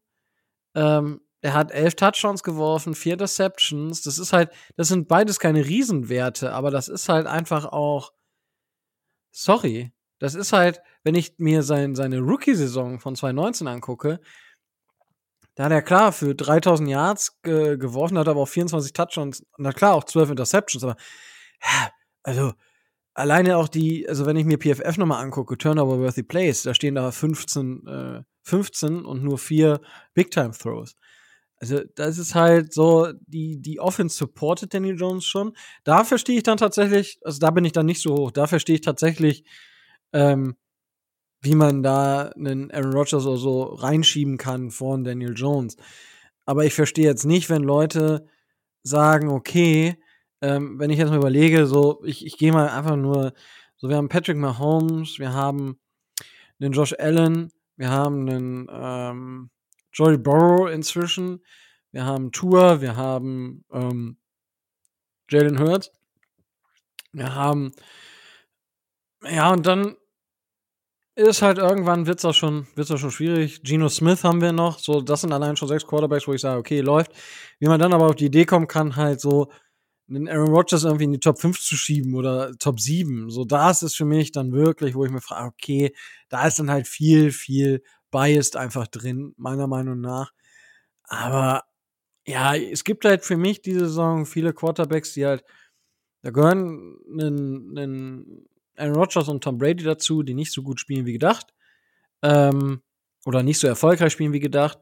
Und dementsprechend da einfach auch, ja, die, die Diskussion halt offen ist und dann ist natürlich die Leute bei ungefähr in einem gleichen Spektrum befindender Leistung ziehen natürlich dann einen Quarterback, der mehr in seiner Karriere geleistet hat, einfach vor. Also da bin, das, das würde ich jetzt zum Beispiel, also mit Daniel Jones würde ich das Beispiel nicht machen. Also dafür sind die zu eng. Ja, gut. Ähm, und das sehe ich zum Beispiel, klar, man kann darüber diskutieren und dafür sind wir auch gerade da. Ähm, will auch gar nicht Öl ins Feuer gießen, weil ich kann sagen, ich akzeptiere deine Meinung. Ähm, ich sage wiederum von wegen, eben Daniel Jones wird von der Offense selber, zumindest von der individuellen Qualität, nicht supportet. Ich glaube, dass tatsächlich zum Beispiel Aaron Rodgers individuell eine bessere Qualität in der Offense hat. Wir können darüber sicherlich sagen, dass Brian Dable der bessere Coach und der bessere Playcaller und was auch alles ist. Ähm, alles gut, was ich, und ja, die sind vielleicht auch eng beieinander insgesamt gesehen. Was ich halt nur nicht verstehe, ist, dann Aaron Rodgers dann, und ich nehme jetzt das Beispiel, Aaron Rodgers tatsächlich in die Top 10 zu stecken und in Daniel Jones jenseits der 20. Da stimmt für mich halt das Verhältnis nicht. Und das ist halt eben dieses Bias, was du gesagt hast. Äh, da habe ich halt, ich habe halt einfach nur persönlich den Eindruck, dass das in der deutschen Linienmannschaft im Moment sehr, sehr stark ausgeprägt ist. Aber ich glaube, das Problem kriegen wir jetzt auch nicht gelöst. Und deswegen würde ich gern zum letzten und auch relativ unangenehmen Roundup-Thema kommen. Denn wir hatten es letzte Woche schon. Es war das Spiel Cleveland gegen Houston. Und ich muss ganz ehrlich sagen, ich habe mich lange Zeit gefreut. Da hat Houston quasi geführt und Cleveland hatte bis Ende oder bis zum vierten Viertel keinen, ja, keinen ähm, äh, offensiven Touchdown. Ich weiß gar nicht, ob sie einen offensiven Touchdown letztendlich gemacht haben. Müssen mhm. wir. Haben. Es gab bis dahin keinen Offensive, äh, kein Offensive Score, glaube ich. Das war das. Ja, genau. Und dann gab es ein Field Goal. Ja, genau. Und äh, Deshaun Watson hat eher schwach gespielt. Das war vielleicht zu erwarten nach den zwei Jahren. Ähm, ja, was hast du für Gedanken zu dem Spiel gehabt oder zu der ganzen, also zu der Situation? Darüber hatten wir ja vorher schon mal geredet, aber jetzt so im Nachhinein. Gibt es da irgendwelche Gedanken, die dir durch den Kopf schießen oder ist das für dich alles so what? Äh, ich hätte mir schon gewünscht, dass öfter mal einer bei ihm einschlägt. Das hätte ich mir schon gewünscht. Ansonsten war es schon ziemlich geil, wie er einfach nichts auf die Kette gekriegt hat. Das wünsche ich ihm weiterhin. Ähm, und wie gesagt, also ich wünsche keinem Spieler was Schlechtes. Ihm wünsche ich aber, dass er möglichst oft mit dem Kart vom Platz gefahren wird und dass er eigentlich nicht mehr zurückkommt. Aber auch das ist, denke ich, Common Sense bei uns allen. Und ja, ich fand's, ähm, ich hoffe, es geht so weiter für ihn. Ähm, ärgerlich, dass die Browns gewonnen haben, weil sie die Defense, weil die Defense halt so viele Punkte gemacht hat. Aber er selber, go for it, mach so weiter. Ähm, lass dich noch mal ein bisschen öfter dir richtig ein verbraten. Die, die Houston-Fans haben geboot. Ähm, man sollte ihn vielleicht einfach noch mehr auf den Boden der Tatsachen zurückholen. Das Spiel war super schlecht besucht, ja. Auch das ist ein klarer Fingerzeig meiner Meinung nach. Ähm, und dementsprechend, ja, ich würde mich sehr freuen, wenn es so weitergeht, Micha. Ähm, dem schließe ich mich vollkommen an. Ähm, es war tatsächlich ein, zumindest als Houston noch 5 zu 0 geführt hat, habe ich mir echt ein Loch in den Bauch gefreut. Ähm, und ich habe das immer noch. Das ist so eine komische Vertiefung. Und äh, dieses Loch ähm, ist wohl wieder zugewachsen. Sieht so ein bisschen verschrumpelt aus an der Stelle. Aber gut. Ähm, das soll zu dem Thema auch gewesen sein. Und äh, Rico, sollen wir weitergehen und das Roundup abschließen, würde ich sagen. Ja, ich meine, da können wir gleich zum nächsten unangenehmen Thema kommen. Und zwar, die Miami Dolphins haben ja bei den San Francisco 49ers gespielt und haben dort mit 17 zu 33 verloren. Ähm, das Spiel startete fulminant mit einem 75 Jahr Touchdown-Pass, den Trent Sherfield, also der Pass ging über sieben Yards oder so. Ähm, den Tour anbringt und in dem Fenster Sherfield halt genau den Speed hat, um an den Linebackern und an den Safeties vorbeizukommen und das Ding für 75 Yards nach Hause bringt und alle so geil. Mike McDaniel gibt Kyle Shanahan seine eigene Medizin zu schlucken und danach war er nicht mehr so toll. Ja, da gab es ein paar Geschichten. Ähm, klar, und am Ende sieht es für mein dafür halt eindeutiger aus, als es ist. Was natürlich so ein bisschen sauer aufstößt, dass die 49ers mit Brock Purdy spielen mussten, weil ähm, sich der Franchise oder der momentane Quarterback Jimmy G verletzt hatte. Es hieß erst, dass er out for season ist mit einem Fußbruch. Jetzt geht's wohl doch. Man darf gespannt sein. Es war ein, ja, denkwürdiges Spiel, würde ich fast sagen. Micho, wie ist sein, dein Gefühl nach dem Spiel? Wie war da, wie ist deine Einschätzung zu dem Spiel? Ja, also ich würde an der Stelle tatsächlich auch den das, das große Thema Tour erst noch, noch ein bisschen äh, ja, ausklammern. Ich äh, hatte mich zu Beginn sehr gefreut, hatte dann aber schon nach dem ersten Drive so meine Zweifel. Ähm, das Problem, das ich tatsächlich gesehen habe, es waren zwei Probleme. Zum einen, zum einen unsere schwache O-Line, ähm, die immer noch extrem schwach ist. Ja, wir können explosive Plays machen. Und Mike McDaniel ist ein hervorragender Coach. Ich nehme gerne diesen ersten Touchdown als Beispiel, wo Tyreek Hill erst in die eine Richtung läuft, dann in die andere und dann wieder zurück und dadurch Tua den klaren Read gibt, was die, was, welche Art von Verteidigung die 49 spielt und wo die Schnittstelle in der Zone ist. Und genau dort hat Tua den Ball wunderbar platziert. Und ähm, ich sag mal, das hätte auch ein Brock Purdy geschafft, den Ball dort zu platzieren, ohne Tuas Leistung in der Beziehung jetzt kleinreden zu wollen. Äh, einfach weil es ein hervorragendes Playdesign von Mike McDaniel ist. Er hat wirklich diese Motion, diese Pre-Snap-Motion und diese Misdirection absolut genutzt, um da wirklich was zu kreieren. Und Tua hat es halt einfach umgesetzt. Ähm, letzten Endes habe ich dann zuerst gedacht, so von wegen, boah, unsere Defense. Und dann habe ich mal geguckt und ja, so schlecht war unsere Defense gar nicht. Wenn ich so gucke, sind das tatsächlich äh, 4-6. Das sind mehr meines Erachtens nach, als die 49ers gehabt haben. Das heißt, unsere Defense-Line hat auch gar nicht so schlecht gespielt. Und trotzdem haben wir die 49ers einfach nicht stoppen können. Das finde ich schwierig, denn wir haben gerade mit Bradley Chubb dann nochmal in die, ja, in die, in die äh, Defense bzw. in die D-Line investiert. Und das sollte eigentlich dazu führen, dass man gerade mit so einem unerfahrenen, mit einem Mr. Irre Irre Irrelevant, Entschuldigung, immer noch diese Sprachstörungen. Äh, der war ja tatsächlich der letzte Pick im Draft. Äh, das sollte eigentlich dazu führen, dass man dem die Hölle heiß machen kann, dass man an der Line of Scrimmage gewinnt, zumindest defensiv gewinnt und damit tatsächlich es schafft, das Ganze aufzuhalten. Aber letztendlich muss ich jetzt eine ganz, ganz große Kritik üben. Wenn ich sehe, dass unsere Secondary so gerupft ist, wenn ich sehe, dass unsere O-Line die Schwachstelle in, in der Offense ist, dann muss ich meiner Meinung nach einen First-Round-Pick anders investieren als in Bradley Chubb, der nicht schlecht gespielt hat, im Gegenteil. Ich finde, er hat gut gespielt. Aber es war halt nicht die Schwachstelle des Teams. Es war nicht das, was, es war nicht das Puzzlestück, meiner Meinung nach. Und das haben die, hat das Spiel gegen die 49ers ganz deutlich gezeigt. Ich behaupte, mit einem Top-O-Liner oder mit einem weiteren Secondary-Spieler, aber eher mit einem Top-O-Liner, äh, wäre es uns vielleicht sogar noch eher, äh, oder wäre es uns gelungen, das Spiel zu gewinnen. Verloren hat es auch das Play-Calling, ne, wenn ich tatsächlich sehe, von wegen, dass wir die 49ers einfach mit Brock Purdy nicht stoppen können, dann ist für mich Josh Boyer ganz klar angezählt. Ganz einfach. Jetzt täuscht der Boxscore natürlich ein bisschen über das Spiel hinweg. Auch die 49ers haben jetzt nicht brillant gespielt oder sowas. Das kann man nicht sagen. Aber irgendwie hatte ich schon, obwohl Jimmy G draußen war, irgendwie das Gefühl, dass das nichts gibt. Einfach, weil die 49ers das gemacht haben, was eigentlich zuletzt unsere Stärke war. Sie haben immer noch irgendwie es geschafft, die nötigen Yards Stück für Stück zu sammeln, während wir gepantet haben. Immer und immer wieder. Die Schuld möchte ich da auch nicht allein Tour zuschieben. Zu der Schuld kommen wir gleich. Ich sehe die Schuld auch ganz deutlich in der Defense und tatsächlich ein kleines bisschen zumindest.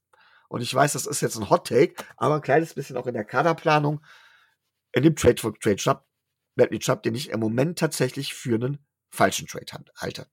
Gerade nach diesem Spiel. Ähm, ja, kannst erstmal, kannst du erstmal gern noch was sagen, danach kann ich vielleicht noch mal was weiteres sagen, aber mehr möchte ich dir erstmal nicht wegnehmen. Ähm, außer vielleicht, ich bin enttäuscht. Also ich hatte vor dem, vor dem Spiel gesagt, von wegen, ich bin auf das Spiel auch gespannt, auch auf das Spiel der Systeme. Das muss nicht unbedingt Highscoring ausgehen oder sowas. Aber das war, Frank hatte die Frage gestellt, glaubt ihr, dass das Spiel C werden kann? Das war es nicht. Es war nur von unserer Seite aus C. Und das finde ich so ein bisschen enttäuschend. Weil ähm, damit hatte ich tatsächlich nicht gerechnet. Auf in keiner Art und Weise. So, jetzt bist du aber dran. Mm, ja, also das, das Problem ist, mh, mm, zum einen haben wir an, in Schlüsselmomenten einfach Pech gehabt. Kuhu mit seiner Defense Pass Interference, wo ich sage, der guckt zum Ball und der Ball ist halt hinterworfen, also in den Rücken von Dibus, äh, von Ayuk. Das hat den, das, das hat den äh, Scoring Drive der 49ers dort verlängert. Sonst wäre das zu Ende gewesen, der Drive.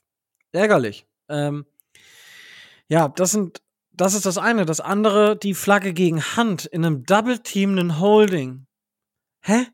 So, äh, hä? Also, wie?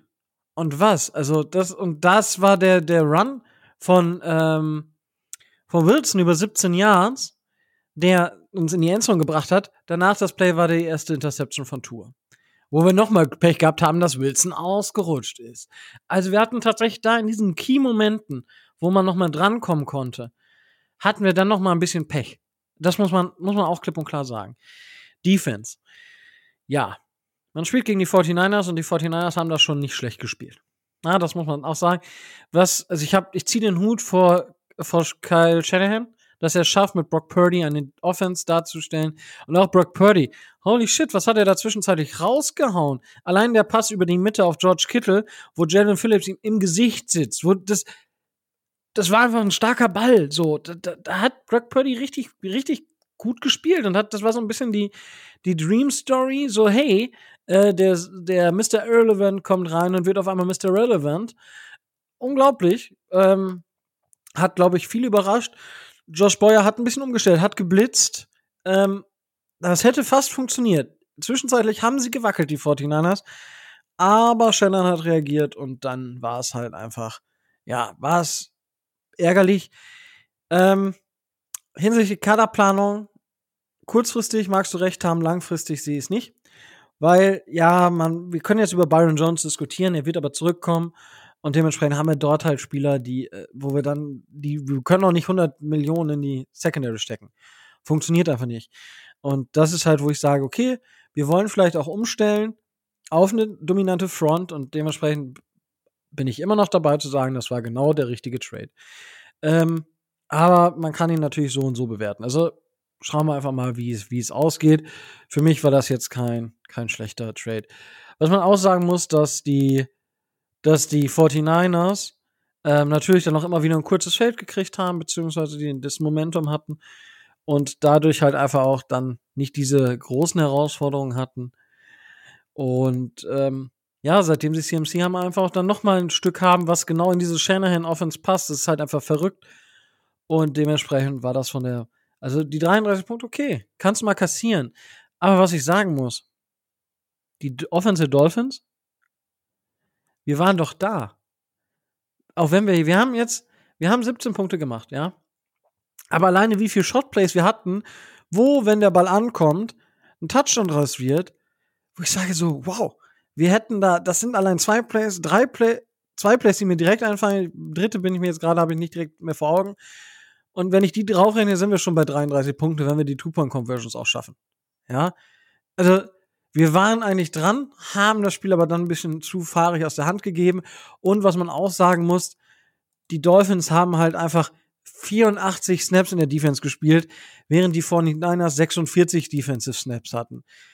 Das macht auch was mit dem Team. Und das hat man dann gerade gegen Ende, da konnten wir dann einfach nicht mehr gegenhalten. So, das ist dann auch so ein Thema, das funktioniert mal. Zum Beispiel wie gegen die Bills hat das sehr, sehr gut funktioniert, aber es funktioniert nicht immer. Und insgesamt war es schon, es war enttäuschend, weil ich dachte auch so, hey, jetzt lasst mal, aber es lief zu viel irgendwo gegen uns, ähm, als dass wir irgendwie, ja, als dass wir da die, die Chance oder immer wenn wir die Chance hatten, entglitt sie unseren Händen. Und das ist so ein bisschen die Geschichte für mich für das Spiel. Und ja, also man muss jetzt die richtigen Schlüsse draus ziehen und ich glaube auch, dass die, gerade die Offense natürlich zurückbouncen wird. Ich glaube, dass Tour gegen die Chargers wieder zu alter Stärke finden wird. Aber das muss passieren und ich denke, die Defense, ähm, ich denke, Josh Boyer sitzt auf dem Hot Seat. Ich denke, das sollte man jetzt so langsam akzeptieren, oder sollte man, zu dem Entschluss sollte man langsam kommen. So würde ich das beschreiben. Das wären erstmal meine Worte zum Spiel, Micho. Ja, ich möchte vor allen Dingen zwei Dinge noch anschließen. Ähm, wie gesagt, Tour immer noch ausgeklammert.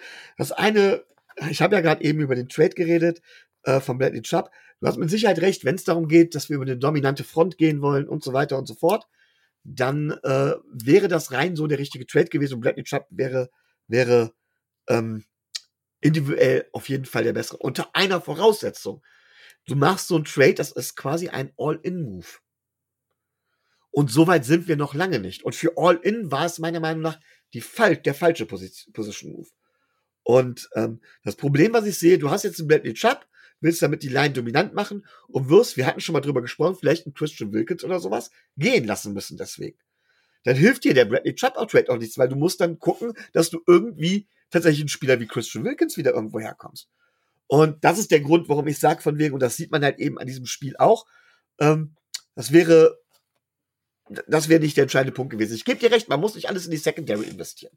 Aber man hätte vielleicht einen guten O-Liner für den Second-Round-Pick bekommen oder für den First-Round-Pick einen O-Liner und einen, noch einen, eine Cornerback-Ergänzung oder was auch immer. Und das wäre meiner Meinung nach eher ein ähm, Pick gewesen oder ein, ein, Trade gewesen, der eher als Puzzlestück für einen All-In-Move gepasst hätte, gepasst hätte als Bradley Chubb. So man ihn denn wie ich das tue, als All-In-Move betrachtet. Ähm, kommen wir dem, zum nächsten. Darf ich da, da, da möchte ich kurz einhängen. lass, ja, uns, lass, lass, uns das Thema kurz rund machen. Ähm, weil die Gegenrede ist da ja eigentlich, wir haben aktuell das finanzielle Fenster, um sowas zu realisieren. Und der Spieler war auf dem Markt. Und wenn du so einen Spieler auf dem Markt hast, dann kannst du zuschlagen. Der Preis, man kann darüber diskutieren, dass das zu hoch ist, gar keine Frage. Die Dolphins haben aber dieses Fenster und Jetzt kann man, es ist ein Risiko, aber wissen wir, ob wir jemals wieder so nah an die Playoffs drankommen, beziehungsweise so nah an die Möglichkeiten, die Bills und die Chiefs zu schlagen? Setzen wir so viel Vertrauen jetzt auf einmal in den Draft, wo wir genau gesehen haben, dass auch das Nimoy Benogany, Austin Jackson einfach nach hinten losgehen kann? Natürlich kann man dann die anderen Drafts dort gegenhalten, aber das zeigt ja einfach auch die Gefahr und ähm, dementsprechend ist das so ein bisschen die Gegenrede. Auch ich stehe auf der Seite, dass ich sage, es ist ein Move, der jetzt gerade reinpasst, der aber nicht all in ist, weil wir können immer noch handeln und äh, agieren und wir sind nicht die aktuell, nicht die Rams 2.0, ähm, die dann danach komplett auseinanderfliegen. Ja, wie gesagt, es hängt davon ab, man als, als, ob man das als All-In-Move sieht. Ich sehe es so, dass wir zukünftiges Kapital in den jetzigen Moment investiert haben. Das wird uns zu spät kommen, weil wir gute Spiele, auf die wir aufbauen, werden gehen lassen müssen. Und jetzt kommt's. Was ich sage, ist von wegen, vor allen Dingen wäre diese Position nicht wirklich nötig gewesen. Auch nicht dann, wenn man das Defense-System umstellen will. Wäre ein Move in dieser Art in meinen Augen nicht wirklich nötig gewesen. Aber wie gesagt, da drehen wir uns im Kreis. Ähm, es ist, äh, du hast schon recht, da haben wir beide unsere Position und da wird vor allem die Zeit zeigen, was da, was da, ähm, ja, was richtig ist. Der nächste Punkt, den ich habe, der betrifft nicht uns, sondern betrifft die 49ers. Ähm, dass ein Brock Purdy in dieser Offense so funktioniert und auch ein Jimmy G in dieser Offense so funktioniert, aber ein Trey Lance eben nicht zeigt, dass auch da die 49ers meiner Meinung nach einen Draft-Pick absolut daneben ausgegeben haben. Ich glaube nämlich, dass das für mich, also für mich ist das so ein bisschen der Beweis dafür, dass Trey Lance es eben nicht ist. Weil sonst hätte er mindestens so performen können wie Brock Purdy. Auch das kann man mit Sicherheit anders sehen und kann sagen, zu geringes Sample Size. Aber das wäre so ein Takeaway, den ich mitnehme. Und die nächste Sache, die mir noch aufgefallen ist, wir sehen, wie wichtig Taron Armstead für uns ist. Und ähm, ich glaube, ohne Terran Armstead ist die O-Line, das haben wir gesehen, zwei Klassen schlechter. Es wird deutlich schwieriger, auch im Run-Game. Es wird auch für die Offense schwierig, äh, für, für das, äh, es wird für das Run-Game, für die gesamte Offense schwieriger ohne, ohne Terran Armstead, nicht nur für die O-Line. Und ich glaube, Terran Armstead wird halt nicht jünger. Terran Armstead wird immer wieder pro Saison ein Spiel oder zwei auch fehlen oder vielleicht auch mehr. Und wir müssen dringend weiterhin in die O-Line investieren. Genauso wie wir da im Prinzip in die D-Line investiert haben, müssen wir noch dringender meines äh, Augens nach in die, äh, ich glaube, ich kann gerade keinen geraden Satz bilden. Ihr wisst, was ich meine, in die O-Line investieren, um dort vernünftig, ja, arbeiten zu können, um vernünftig mit der Offense äh, spielen zu können. Und ähm, das hat das Spiel gegen die 49ers halt sehr deutlich gezeigt finde ich. Weil das war jetzt eine, eine Defense, die uns tatsächlich auch Probleme bereiten konnte. Und das hat man erstmal an der O-Line gemerkt. Eine bessere O-Line hätte mehr abfedern können. Es ist gegen die 49ers Defense schwer. Ja, das ist eine Top-Defense. Brauchen wir gar nicht drüber diskutieren. Aber das wäre halt äh, eine Sache gewesen, die Bedeutung von Taron Armstead und die Bedeutung deswegen für die O oder für eine Investition in die O-Line ist da relativ deutlich. Ähm, ja, gut, also schon, aber sei es mit Armstead, sie haben ja eine Bottom Five Line. So, das muss man halt auch festhalten, so momentan. Ähm, vom Gefühl her, also alle Parameter sprechen halt nicht für die Dolphins in der O-Line. Und natürlich, wenn dann der beste Spieler ausfällt, dann ist es natürlich noch kritischer. Wenn ich jetzt aber das mir angucke, dann war der Druck nicht immer das Problem. Also, ich glaube eher, dass das ein Kopfthema war wenn ich mir das Spiel so angeguckt habe. Und nicht unbedingt ein Thema, was äh, wirklich passiert ist. Jo. Und ähm, dementsprechend ist noch was anderes. Aber äh, ja, zu der Trey Lance-Geschichte, ja, da habe ich jetzt keine Meinung zu. Ich glaube, das wird sich alles relativ schnell einspielen. Und äh, Trey Lance ist einfach was komplett anderes als Jimmy G und als Brock Purdy. Man, also, da habe ich jetzt keine, keine Meinung zu. Äh, dementsprechend ja, und mit der O-Line hast du komplett recht. Und da, das wird halt dann in der nächsten Offseason passieren. Aber ich, ich, ich sag, wie es ist. Und zwar, wenn wir doch in Runde 2, 3 einen Center draften, wo es ja vermutlich wieder Center geben wird, ich bin jetzt gerade nicht, nicht, noch nicht so tief dran, ähm, die dann ein gewisses Niveau haben, dann kann man Center draften, Williams wieder auf Left Guard stellen und dann hat man zumindest eine Line, wo dann vielleicht drei, vier Positionen gut besetzt sind. Dann musst du dich noch um Right Tackle kümmern. Schaust du vielleicht, wenn Jackson wieder fit ist, gibst ihm den Shot zumindest. Ich sag nicht, dass er es ist. Du gibst ihm den Shot, kümmerst dich aber um Ersatz und dann hast du eine Line, wo ich sage, das, das könnte hinhauen. Das wäre so mein Plan für die Zukunft, ähm, was die Line angeht. Und aber du hast sonst 100% recht, was ähm, das Fehlen von Terran Armstead angeht. Leider. Aber die Frage ist dann natürlich, ähm, möchtest du sonst noch was zu dem äh, Spiel an sich sagen, bevor wir dann auf Tour gehen? Ich muss sagen, ähm, dass ich immer mehr, also sowieso viel Vertrauen, aber auch immer mehr Vertrauen in Mike McDaniel habe und auch wie er mit jetzt der Niederlage umgeht, mit der Accountability sich hinstellt, sagt es, ich mein Thema, ich habe da Fehler gemacht und so weiter und so fort, genauso wie es Tua gemacht hat. Ähm, das gefällt mir sehr, sehr gut, muss ich gestehen. Und ähm, ja, bevor wir jetzt gleich auf Tour zu sprechen kommen, mich ja, Mike McDaniel ähm, bin ich auch absolut überzeugt von. Sehr schön. Haben wir da zumindest eine Meinung. Möchtest du bei Tour anfangen? Ja, kann ich gerne tun. Ähm, die Frage ist, wo? Das Thema ist sehr, sehr, sehr komplex. Und zuallererst vielleicht mal vorweggeschickt, ich stehe nach wie vor zu dem, was ich gesagt habe. Ich gebe Tour die ganze Saison und dann gucke ich. Ich habe ihn nicht nach dem nach den guten zwei Vierteln gegen die Baltimore Ravens oder die, die brillanten zwei Viertel gegen die Baltimore Ravens, habe ich ihn nicht in den Himmel gejobt. Ich werde ihn jetzt nicht in den Abgrund stoßen. Ganz einfach.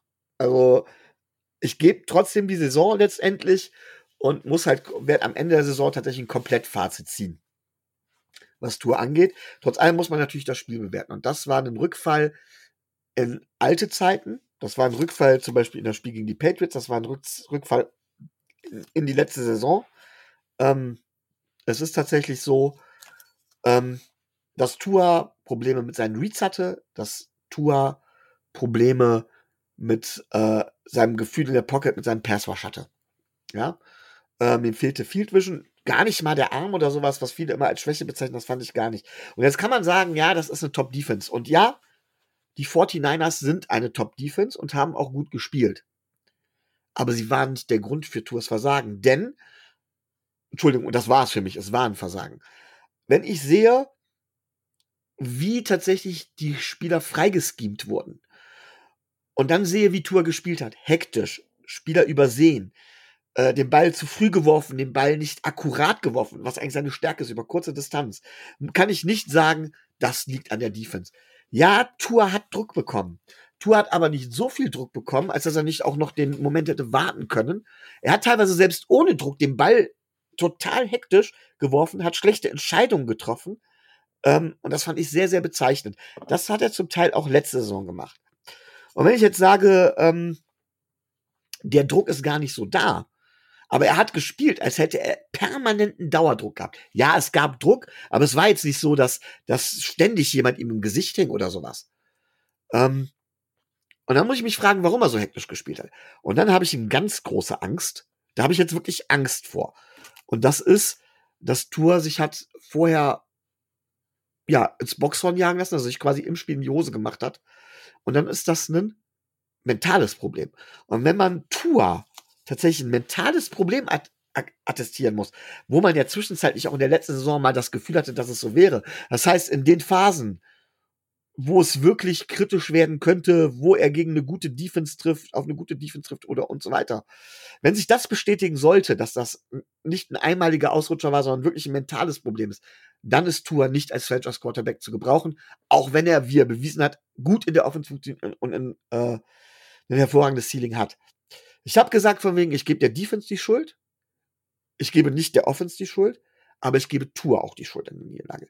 Denn du hast es gerade eben gesagt, die Möglichkeiten, das Spiel zu gewinnen und auch diese hervorragende Defense auseinanderzunehmen, waren da.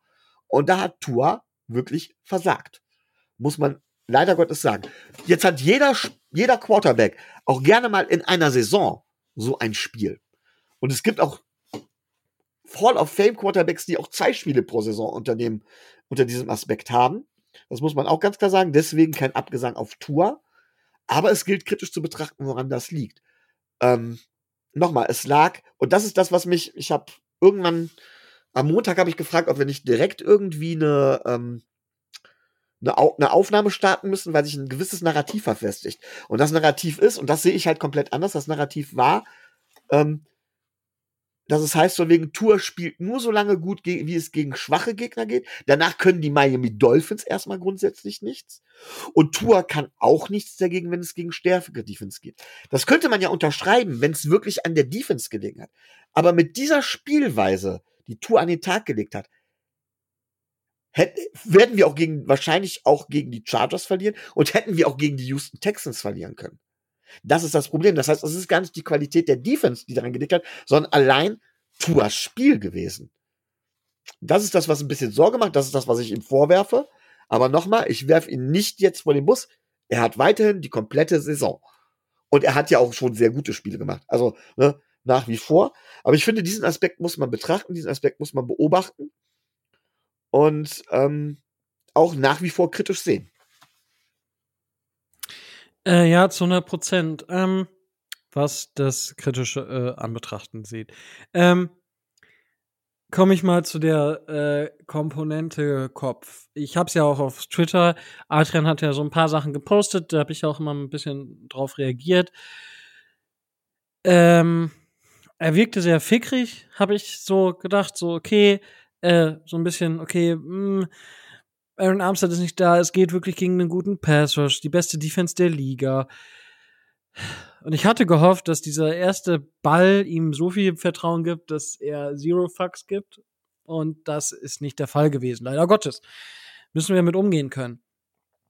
Und ich würde es nicht so kritisch sehen wie du, Micho, weil die Szene, wo Tua ähm, gebencht wurde, jetzt in Anführungsstrichen, gegen die Texans, weil wir ja so weit vorne lagen. Die Reaktion von Tua war wirklich, dass er gefragt hat, ob er schlecht gespielt hat. Und da zeigt sich einfach, was die Auswirkungen, und das habe ich massiv unterschätzt. Das habe ich massiv unterschätzt. Wie die Auswirkungen der Saison mit unter Brian Flores für, für Tour gewesen sind.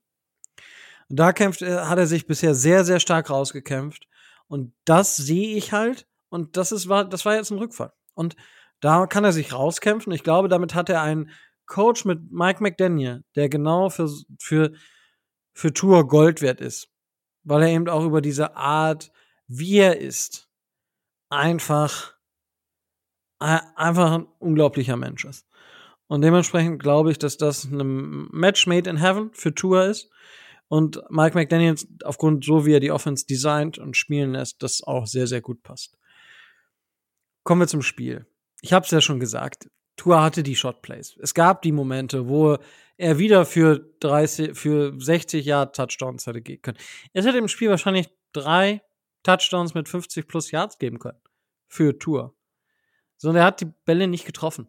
Und das ist halt das Bittere. Das ist halt wirklich einfach das Bittere. Und das, solche Spiele hast du. Es ist ärgerlich, wenn man sieht, dass man hätte gewinnen können. Aber es ist jetzt kein Hals- und Beinbruch. Aus dieser Situation muss er einfach lernen. Und das traue ich ihm zu, in dem Environment, in dem Umfeld, was wir jetzt bei den Dolphins geschaffen haben. Das traue ich ihm zu. Die Erfahrung ist da. Die Erfahrung ist im Kader, um aus so einem Loch wieder rauszubekommen oder rauszukommen, um ihn da so zu unterstützen. Und dementsprechend, ja, die, so, die psychische Komponente ist wichtig. Ich glaube aber, dass da Tour auf dem richtigen Weg ist. Und ich persönlich habe das einfach unterschätzt, habe es ja schon gesagt, was da vielleicht an Schaden auch entstanden ist unter Brian Flores, den ich immer in, den ich sehr positiv gesehen habe, den ich aber inzwischen in einem immer, immer schlechteren Licht sehe irgendwie. Und das äh, ist natürlich schade, aber es zeigt halt, wie, wie, was halt hinter den Kulissen wohl gebrodelt haben muss. Und ja, Tour, auch da muss man sagen, Kirche im Dorf lassen. Er hatte ein schlechtes Spiel. Deswegen ziehe ich ihn jetzt nicht von Quarterback 2 oder 3 oder 4, wo er war, auf Quarterback 16, 17, 18. Nein, natürlich in der Gesamtbewertung ist das, ein, ist das einfach ein Dip. Aber auch da, wenn ich sage, dass Josh Allen zurückkommen kann, dann kann Tour das auch zu dem, was er am Anfang der Saison oder im, gerade im Mittelteil der Saison geleistet hat. Dementsprechend, ja, also es war ein schlechtes Spiel, ein sehr schlechtes Spiel von Tour. Nichtsdestotrotz hat er immer noch ein paar Sachen geschafft. Und ja, er muss einfach sicherer werden, wenn, wenn das Umfeld nicht so top ist. Die O-Line ist nicht so stark. Sie ist, sie ist besser als letztes Jahr. Ja, sie ist kompetitiv, was sie letztes Jahr vermutlich nicht war. Und das ist halt schon ein Zugewinn und das reicht Tour. Aber er wird dann noch zu unsicher, wenn es halt wirklich dann dahin geht, ähm, zu schauen, wie kann er das Spiel leiten. Und ja, er hatte die Unterstützung. Und jetzt müssen wir einfach mal sehen, ähm, wie es da weitergeht. So würde ich das, so würde ich das rund um Tour beschreiben. Und zumindest auch vom psychischen Aspekt würde ich da sagen, dass die Dolphins dort ähm, eine Umgebung geschaffen haben, wo du in solche verantwortungsvolle Rollen reinwachsen kannst. So würde ich das beschreiben. Ähm, ich, wie gesagt, auch da kann man mir dann vielleicht ein bisschen Naivität vorwerfen. Ähm, genauso wie man Micho in, in der Diskussion dann sagen kann, dass wenn, wenn man mir Naivität vorwirft, kann man Micho halt dann von der anderen Diskussionsseite aus Engstirnigkeit vorwerfen, weil gesagt wird, ja, hier, das ist dann kein Franchise-Quarterback. So, das, wir wissen nicht, was die Zukunft bringt. So, vielleicht habe ich recht, vielleicht hat Micho recht. Wenn Tour da natürlich nicht reinwachsen kann und weiter mit diesem, mit dem Rucksack rumläuft, dann wird er nie in diese Franchise-Rolle reinwachsen können. Menschlich und so hat er das allemal drauf. Und ähm, wie gesagt, das wollte ich nur noch mal gesagt haben, weil ja, den Rest habe ich schon benannt. Ganz kurz, ich habe nicht gesagt, dass Tour es nicht ist. Ich habe gesagt, wenn es wirklich eine mentale Schwäche ist, dass er, wenn er, dass er sich so leicht ins Boxhorn jagen lässt, wenn das so wäre, dann wäre er kein Franchise äh, Quarterback. Weil dann wäre es ein Problem, dass man ja nicht einfach so äh, behoben kriegen würde. Ich wollte damit nicht sagen, dass Tour es nicht ist. Ne? Nicht, dass da ein falscher Eindruck entsteht. Ah, schade. Ich dachte, ich könnte dich jetzt einfach mal so ein bisschen vor den Bus schmeißen. Ja, hast du versucht, ne? Ja, ich hab's versucht. Ja, Hab ich gemerkt.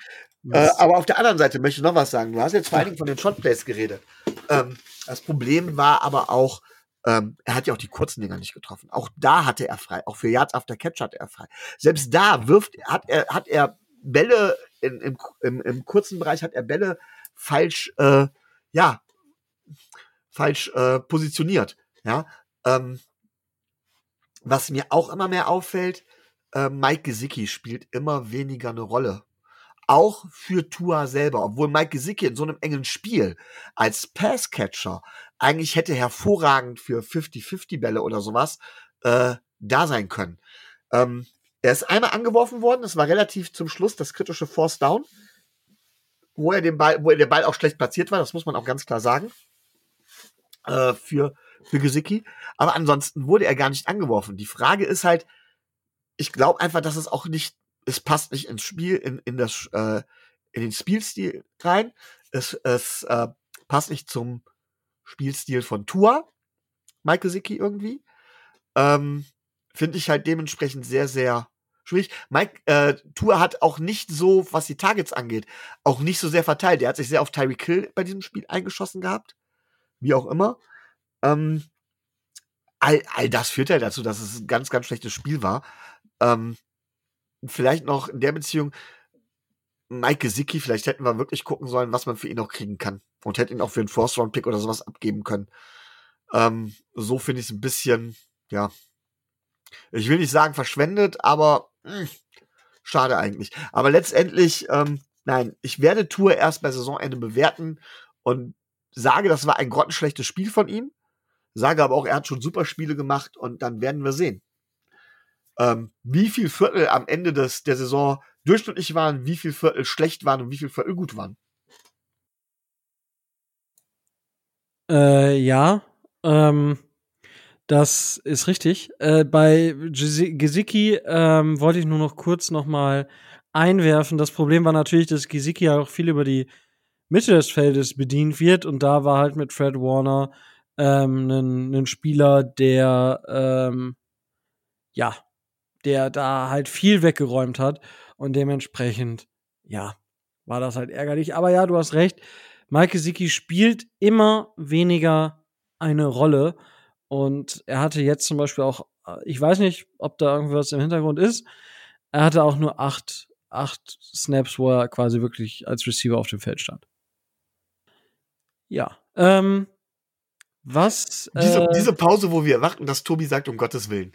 Genau. Was, was ist da passiert, damit er uns äh, wirklich vorwerfen kann, ähm, was wir mit Mike Gesicki machen. Ja, vielleicht bekommen wir einen Compensatory Pick, das könnte ja immer noch sein wenn er dann nach der Saison woanders äh, unterschreibt. Weil, ja, das passt einfach Aber, nicht. Vielleicht, vielleicht noch mal ganz kurz. Ich bin ja nie so hundertprozentig sicher, wie äh, zum Beispiel ähm, Tobi, was, was diese Compensatory Pick Regel und so weiter angeht. Aber es ist doch so, wenn der Spieler woanders mehr verdient, dann bekommt man einen Compensatory Pick. Oder äh, da wird, das wird ja komplett verrechnet. Aber grundsätzlich äh, ist es so, wenn der Spieler woanders mehr verdient, richtig? Ja und nein. Also es geht eigentlich darum, wie viele Spieler du signst und wie viele Spieler von dir gesigned werden. Ja, aber es geht doch um die Salary-Differenz, oder? Nee, also die Salary nachher. Es geht erstmal darum, welche Spieler signst du und welche Spieler werden gesigned von dir. So, und dann gibt es Teams, die haben halt ein Plus, es gibt Teams, die haben da ein Minus. So, und die Teams. Rein von der Anzahl der Spieler her. Genau.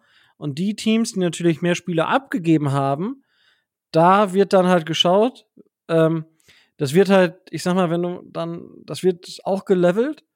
Wenn du natürlich einen Spieler abgibst, der irgendwo für 11 Millionen pro Jahr unterschrieben hat, ähm, und dann hast du Spieler, die für 6, 5 und 3 Millionen und du hast einen Spieler abgegeben oder du holst einen Spieler, den du 12 Millionen zahlst, ähm, dann wird natürlich nicht unten die drei Millionen weggestrichen, sondern dann wird der Spieler damit gelevelt mit dem Spieler, der auch die elf Millionen bei dem anderen Team verdient. So, dann wird aber eine Liste erstellt mit allen, die halt quasi dann ähm, ja dessen Verträge angerechnet werden. Und dann geht es ein, einfach nur von oben nach unten. Ähm, äh, wer am meisten verdient, der bekommt halt einen Third-Round-Pick. Auch da gibt es sogar tatsächlich finanzielle Regeln, die ich jetzt gerade nicht genau kenne, ähm, es könnte theoretisch auch sein, dass es keinen Third-Round-Pick gibt, meine ich, als Compensatory-Pick für sowas. Aber da geht es dann einfach darum, die Teams, die mehr Spieler abgegeben haben, als sie aufgenommen haben in diesem Bereich, ähm, werden dann mit Kompensationspicks ähm, belohnt und die Höhe der Salary bei dem Verein äh, regelt dann, welche, in welcher Runde und an welcher Position dieser Kompensationspick ist. Ja, vielleicht ganz kurz, ähm, ich bin halt auch nicht sehr sicher in dem Bereich, aber ähm, ja, was soll ich sagen? Ähm, ich habe das so im Kopf, dass es geht tatsächlich um die Salary und Spieler geht, das habe ich zumindest, oder insgesamt geht, geht, geht, geht ein, wie viel Salary du quasi wie viel Salary du gezahlt hast und dementsprechend wie viel Salary du quasi an gezahlter Salary du verloren hast, wenn der Spieler woanders hingeht. Und das wird gegengerechnet irgendwie, wie viel der Spieler da kriegt. Und das heißt, je größer die Differenz ist, desto mehr kriegst du irgendwie, irgendwie sowas habe ich halt im Kopf. Ich bin da, wie gesagt, sehr unsicher. Und dementsprechend, nur worauf ich hinaus wollte, ist dann halt, es ist halt relativ unwahrscheinlich, dass Mike Gesicki mehr, mehr oder sehr viel mehr kriegt als den Franchise-Tag, sodass der für die Compensatory-Regel eine Rolle spielen wird. So, das, das war so das, was ich im Hinterkopf hatte. Aber wie gesagt, ähm, es geht nicht über solides Halbwissen. Ähm, von, oder über solides Viertelwissen, muss man in dem Fall fast sagen. Ja, aber wir können ja, wir können ja kurz mal, ähm, ich sag mal, das Beispiel auf Exempel machen. Ja. Also es gibt bei ähm, PFF bestimmt so einen Rechner, ne? Du hast doch bestimmt den PFF. Nee, nee, nee, nee, Over the Cap hat da eine schöne Aufstellung. Ah, okay. Zum Beispiel die Kansas City Chiefs, gutes Beispiel einfach. Die haben ja ähm, verloren Ch äh, Ward, der äh, für 13,5 Millionen irgendwo unterschrieben hat. Äh, Austin Blythe 6 Mil für 4 Millionen. Melvin Ingram hat für 4 Millionen unterschrieben. Dann Byron Pringle 4,1 Millionen, Jaron Reed 3,2 Millionen und Mike Hutchins 2,2 Millionen. Die Kansas City Chiefs haben aber gleichzeitig Justin Reed, Juju Smith-Schuster und Marcus Valdez äh, Scantling unter Vertrag genommen. Ward und Reed heben sich gegenseitig auf, genauso wie Blythe ähm, und äh, Smith-Schuster und äh, Marcus Valdez Scantling und Melvin Ingram. Jetzt haben die noch drei Spieler, die halt quasi über sind. Und für diese drei Spieler, die sind finanziell so, dass sie drei Picks in der siebten Runde bekommen. Die Washington Commanders haben keinen CFA ähm, geholt, ähm, haben aber Brandon Scherf für 16,5 Millionen und Tim Settle für 4,5 Millionen verloren. Für Brandon Scherf bekommen sie zum Beispiel ähm, den Third Round Compensatory Pick und für den anderen Spieler bekommen sie einen Sechst- oder Siebtrunden-Pick. Die Arizona Cardinals zum Beispiel, ich, ich gehe jetzt einfach mal ein paar Teams durch, damit wir da, damit es mal klar wird. Ich kann das nachher auch noch mal kurz bei uns, ähm, bei uns machen. Aber die Arizona Cardinals haben keinen geholt, haben aber Christian Kirk 18 Millionen, äh, Chandler Jones 17,5 Millionen und Chase Edmonds 6 Millionen äh, pro Jahr verloren. Ähm, da ist jetzt zum, zum Beispiel auch interessant, warum es für Chandler Jones nur einen Fünf-Runden-Pick gibt. Das kann ich jetzt tatsächlich nicht beantworten, aber da müsste man sich dann noch mal genauer reinfixen. Aber es geht tatsächlich, erst wird geschaut, wie viele Spieler haben die aufgenommen, wie viele Spieler haben die abgegeben. Und bei uns ist es zum Beispiel so, wir haben Jacoby Brissett und McCollins abgegeben und wir haben aber dafür Armstead, Williams, äh, Wilson Jr., Chase Edmonds, Melvin Ingram und Keon Crossen geholt. Dementsprechend haben wir so viele Spieler geholt, dass es wir da gar nicht in Frage kommen. Jetzt, keine Ahnung, wenn wir jetzt sagen, Mike Gesicki verdient nächstes Jahr vielleicht 8, 9 Millionen. Einfach nur als Beispiel in den Raum geworfen. Da sprechen wir dann über einen Sechstrunden-Pick oder Fünf-Runden-Pick. Je nachdem. Muss man sich anschauen. Aber ja, über die über die, über so eine Rechnung sprechen wir dann. Also, je nachdem, wen wir holen, wann wir wen holen, das muss man dann nochmal sehen. Aber da können wir dann, wenn es in Richtung Draft geht, können wir darüber auch nochmal genauer sprechen. Ich glaube, dass dabei belassen wir es mich, oder? Äh, ja, gerne. Ansonsten gebe ich noch mehr zu, wie unwissend ich bin. Alles gut. Dann würde ich sagen, ähm, machen wir jetzt doch noch mal ein bisschen was zum Spiel gegen die Chargers, bevor wir doch äh, zeitlich ein bisschen länger brauchen, als wir gedacht haben. Ähm, so ein bisschen Social Media ist das, so ein bisschen so Social Media Duell, ne? Justin Herbert gegen Tour, das ist so das, was die Social Media Kanäle wahrscheinlich richtig zum Kochen bringt. Oder habe ich da schon zu viel vorweggenommen, Micho? Äh, da ich nicht so Social Media aktiv bin, kann das, kann das gut sein. Ähm, klar, ist natürlich die Storyline. Es hieß damals, ähm, lange Zeit Justin Herbert, Tua, wer die Top-Prospects, dann sind sie ja beide von Burrow im Draft überholt worden. Dann hieß es ganz klar, ja, Tua ist der Einzige, ist ganz klar vor Herbert bei vielen, bei vielen, nicht bei allen. Und äh, kaum hat dann Herbert gut gespielt, hieß es plötzlich, oh, von wegen, oh, mit Tour haben die Dolphins einen Fehler gemacht oder was auch immer. Und äh, irgendwie werden sie bei, die werden, weil sie im College relativ oft zeitgleich gespielt haben und weil sie äh, gleichzeitig gedraftet worden sind, weil sie zu den Top Prospects damals gegelten haben, die beiden werden immer miteinander verglichen. So, und deswegen ist dieses Duell halt dementsprechend da. Burrow könnte man halt normalerweise mit dazu nehmen, aber im College hat Burrow halt erst das letzte Jahr gespielt und deswegen fällt er nicht mehr so in diese Rivalität rein. Äh, bevor Burrow dieses letzte Jahr hatte, war immer die Frage Tour oder Herbert. Und daher kommt diese, diese vermeintliche Rivalität. Ja, logischerweise. Und weil Herbert dann doch mehr gezeigt hat, als das, was im College gezeigt wurde. Aber das war dann nochmal ein anderes Thema. Ähm, ja, die Chargers sind, denke ich, nicht ganz so zufrieden mit ihrer Saison. Die Chargers stehen nämlich tatsächlich äh, 6 und 6 und stehen vor, ja, vor allem, also das, das Spiel an sich ist super, super wichtig für beide Teams. Sollten die Dolphins gewinnen, stehen die Dolphins 9 und 4. Die Chargers würden 6 und 7 stehen. Dann sind die Chargers so gut wie raus aus dem Playoff-Rennen. Dann gibt's auch die Patriots, die aktuell 6 und 6 stehen. Die Patriots müssen auch gewinnen, wenn die Dolphins gewinnen. Und was passiert mit den Jets? Für uns ist das jetzt ein super wichtiges Spiel, um wirklich ähm, einen Fuß in die Tür zu setzen, weil laut Berechnungen, wenn die Dolphins dieses Spiel gewinnen, ist die Wahrscheinlichkeit 90 Prozent, dass die Dolphins in die Playoffs einziehen. Ist schon mal ein schöner Wert, kannst du dir nicht noch nichts verkaufen, weil es sind nicht 100 Prozent, aber 90 Prozent sind erstmal nice to have.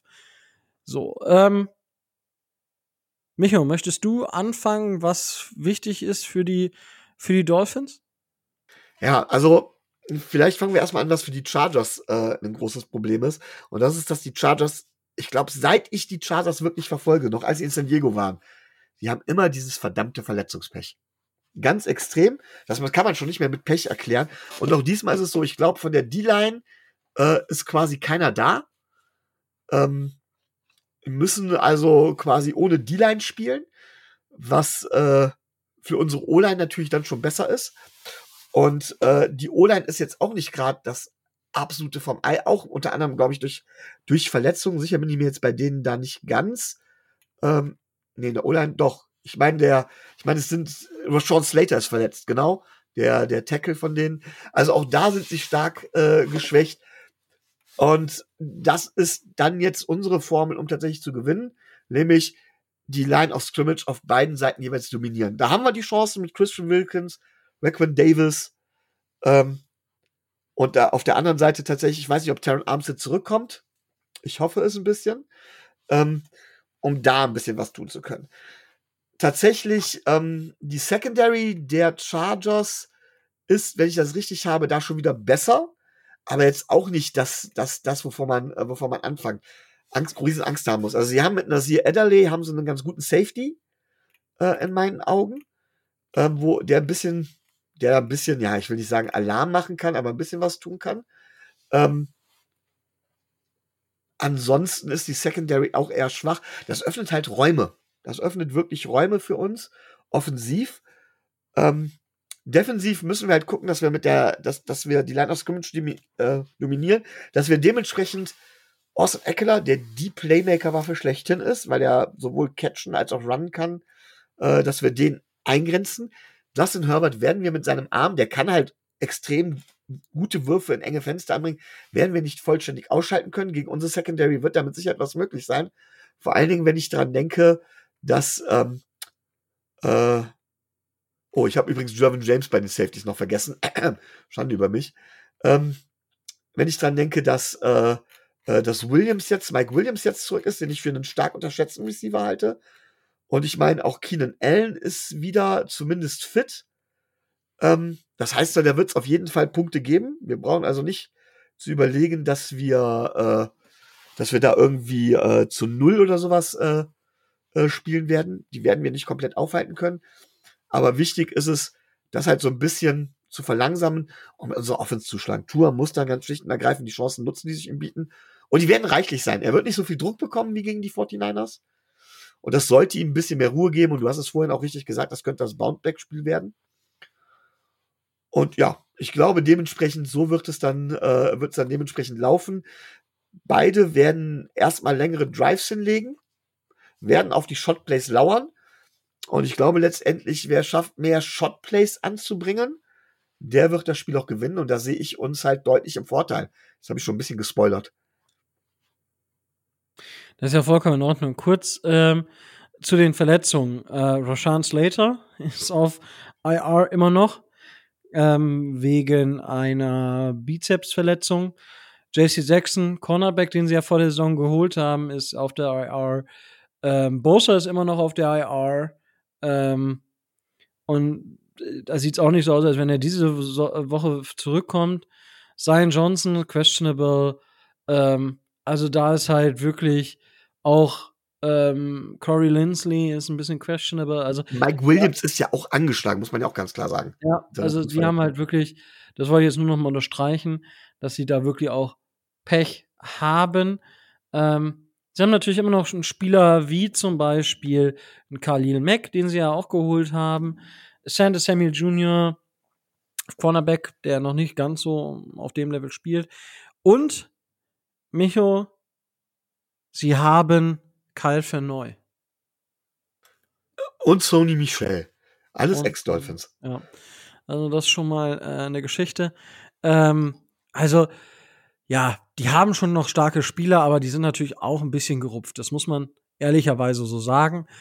Und was bei den Chargers halt noch extremer auffällt, ist, dass die die schlechteste Laufverteidigung haben oder eine der schlechtesten Laufverteidigungen haben der Liga. Und ich denke, das ist was, wo vielleicht die Dolphins anpacken werden. Einfach über den Lauf kommen. Ich glaube nicht, dass sie es alleine darüber tun werden, weil das hat man auch gegen die Texans gedacht und gegen die Texans haben wir dann nur geworfen. Dementsprechend gucken wir mal, wie das funktioniert. Aber insgesamt ist die Defense der, der Charger schon ein bisschen gerupft. Das kann man das kann man definitiv so, ähm, ja, so sagen. Und die Offense hat halt, ist halt auch am Stottern und hier und da und da tut's mir fast ein bisschen leid über das, was ein Justin Herbert theoretisch könnte und dann sagt, ja, der gewinnt die Spiele nicht. Ja, er ist vielleicht nicht so klatsch, wie Tour es ist. Ist vielleicht so. Habe ich jetzt tatsächlich die Zahlen nicht zu. Ich wollte mir das immer mal raussuchen, aber momentan einfach gar keine Möglichkeit. Und ähm, ansonsten ist das ja solide, aber es ist halt nichts, was das rausreißt, was bei, was bei den Chargers Defense halt daneben geht. Und dementsprechend kann ich mir auch vorstellen, dass es, äh, ja, dass es dort äh, viel gibt. Und die Chargers müssen einfach mithalten. Die müssen punkten, weil ich glaube, dass die Dolphins auch punkten werden. Gut, ich glaube, da sind wir uns einig, Micho.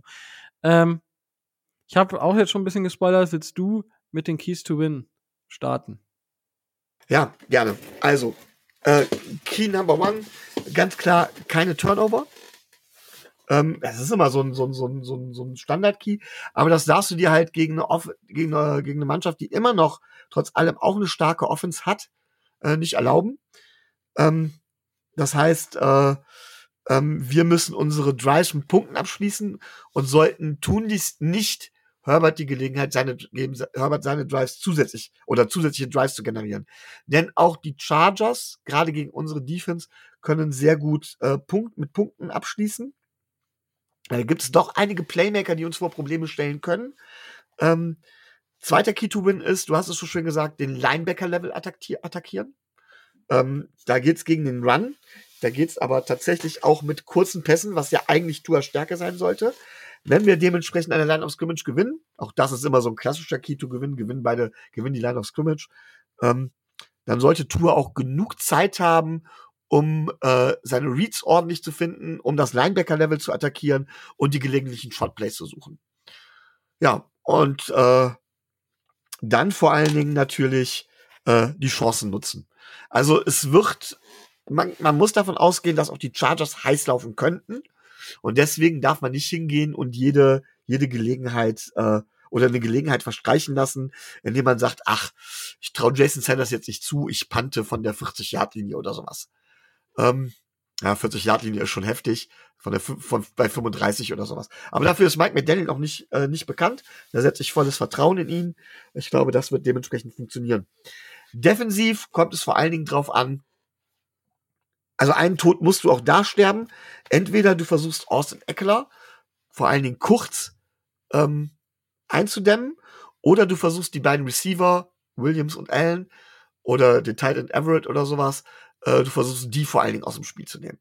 Und meiner Meinung nach haben wir die größeren Chancen, wenn wir Austin Eckler versuchen aus dem Spiel zu nehmen, äh, weil er tatsächlich der Hauptplaymaker ist. Die anderen werden uns vielleicht was einschenken, gerade mit unserer Secondary. Aber ich habe sehe die Gefahr, wenn wir uns auf die Secondary konzentrieren, dass wir bei den Receivern trotzdem was kassieren und Austin Eckler tatsächlich seine Yards und seine Punkte macht. Und dann, je nachdem, von welches von den beiden Übeln, dann wähle ich eher Austin Eckler, den wir eingrenzen sollen. Das wären so meine Keystuben. Ja, also defensiv ist Austin Eckler, würde ich auch als Target sehen. Der hat, glaube ich, die fünf meisten äh, Targets oder Receptions von allen Spielern der NFL. Das zeigt halt so ein bisschen auch, wo, die, wo der Hase langläuft. Und ähm, ich denke, man muss halt da einfach schauen, dass man Contain hält, also nicht unbedingt blind äh, in den Pass Rush verfällt, sondern halt die, die Edge sauber hält und dann auch nicht das Pech hat, dass wenn der Running Back über die Beine des Verteidigers stolpert, der mit dem Rücken zu ihm steht, dass es dann eine Tripping Flag gibt. Das da war ja auch ein bisschen wild, aber gut, das ist darüber haben wir gesprochen. Ganz ähm, kurz, ganz kurz, das, das habe ich tatsächlich vergessen. Da gab es noch eine andere Situation, war es gegen die Vikings, wo selbst der Kommentator danach gefragt hat von wegen, what is this defender supposed to do? Also auch da war der Receiver unterworfen der Cornerback läuft rückwärts, weil er den Ball abfangen will und läuft quasi mit dem Rücken in den Receiver und kriegt eine Pass Interference Flag. Ja, war gut, war ja wie bei uns mit Kuhu. Ne, Habe ich auch gedacht, so von wegen, also wirklich, what is the defender supposed to do? Was willst du denn da noch machen? Klar, du kannst dich hinstellen, dem Receiver die Hand geben und sagen, danke für den Gratis-Hit, den du gleich kassierst. Aber wenn der Receiver sich dann vorbereiten kann, dann fängt er trotz allem den Ball gerade auf dem Niveau, egal wie hart der Hit ist. Sorry, kein Verständnis für. Ja, nee, vollkommen, vollkommen in Ordnung. Ähm, ja, das äh, ist dazu offensiv. Ja, was, was müssen die Dolphins machen? Einfach die äh, auf der Passseite muss Tour einfach wieder zu seinem vorherigen Ich finden, was die Saison, was er oft genug gezeigt hat. Und die Dolphins können, sollten versuchen, den, den Lauf auch zu nutzen, einfach weil die Chargers dort eine Schwäche haben. So, und dementsprechend sind das einfach easy Yardage, die man erzielen kann.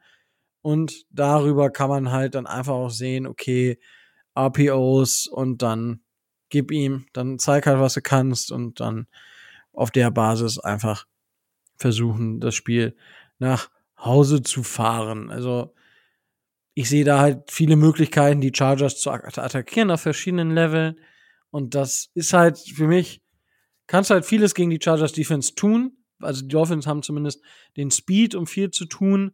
Und dadurch, dass der Pass Rush, dadurch, dass Bosa nicht da ist, du hast zwar einen Mac, aber du hast, der Rest ist dann halt nicht auf dem Niveau diese Saison, ist halt da auch einfach schwieriger für die, für die, ähm, für die Chargers da irgendwas zu machen. Das ist halt wirklich, wo ich sage, okay, da können die Dolphins Punkte machen und das traue ich den Dolphins auch zu, dass sie dort Punkte machen. Ja, so würde ich das beschreiben. Ähm, Gibt es noch etwas, wo, wo, wo du ähm, auf der, wo du Wert drauf legst bei dem Spiel? Also, wo du sagst, okay, da achte ich besonders drauf. Klar, Oder natürlich nach, nach, dem Spiel gegen die 49ers achte ich natürlich besonders auf Tour. Das ist die eine Geschichte.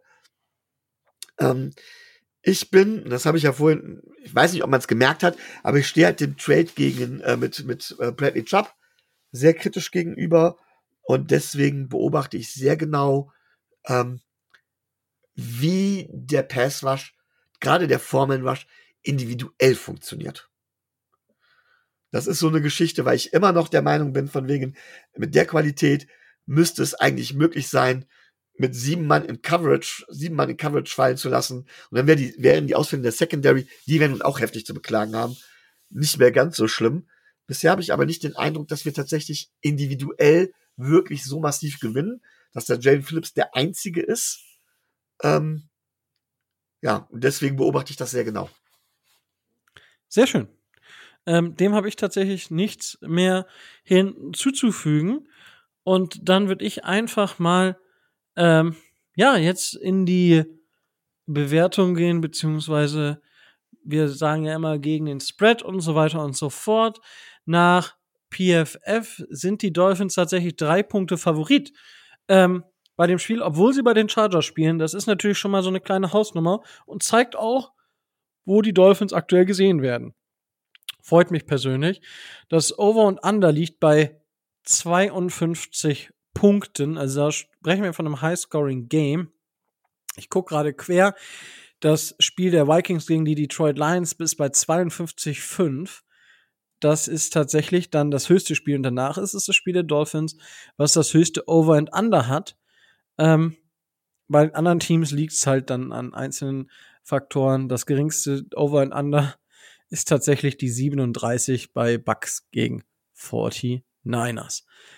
So, Micho, was glaubst du, wie sieht der Spread bei dem Spiel aus und was glaubst du, ähm, over under? Ich glaube, dass wir viele Punkte sehen werden. Ich glaube allerdings nicht, dass wir an die 50 Punkte rankommen werden. Ähm, deswegen over under 45 und ich sehe uns mit sechs Punkten vorne.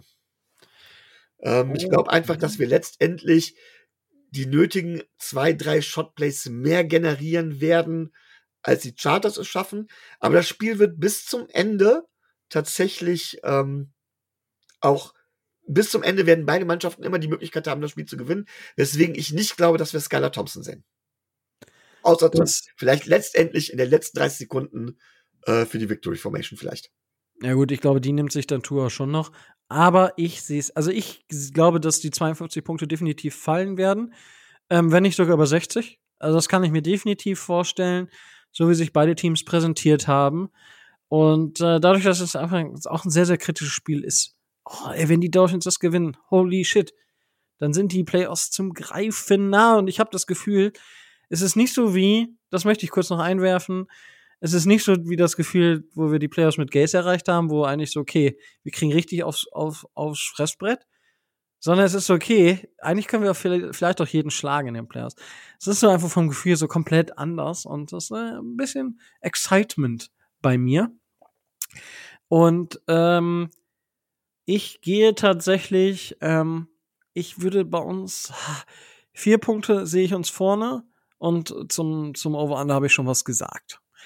Micho, möchtest du dann am Ende der Folge noch was? Ja, tatsächlich hast du gerade so einen kleinen Trigger gedrückt.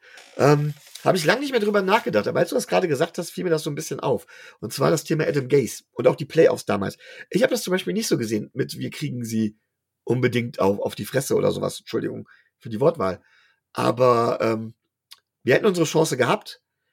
Ähm, es war, Nein. wenn ich nicht im Kopf habe, wir haben ja auch Brian Tennell damals verloren.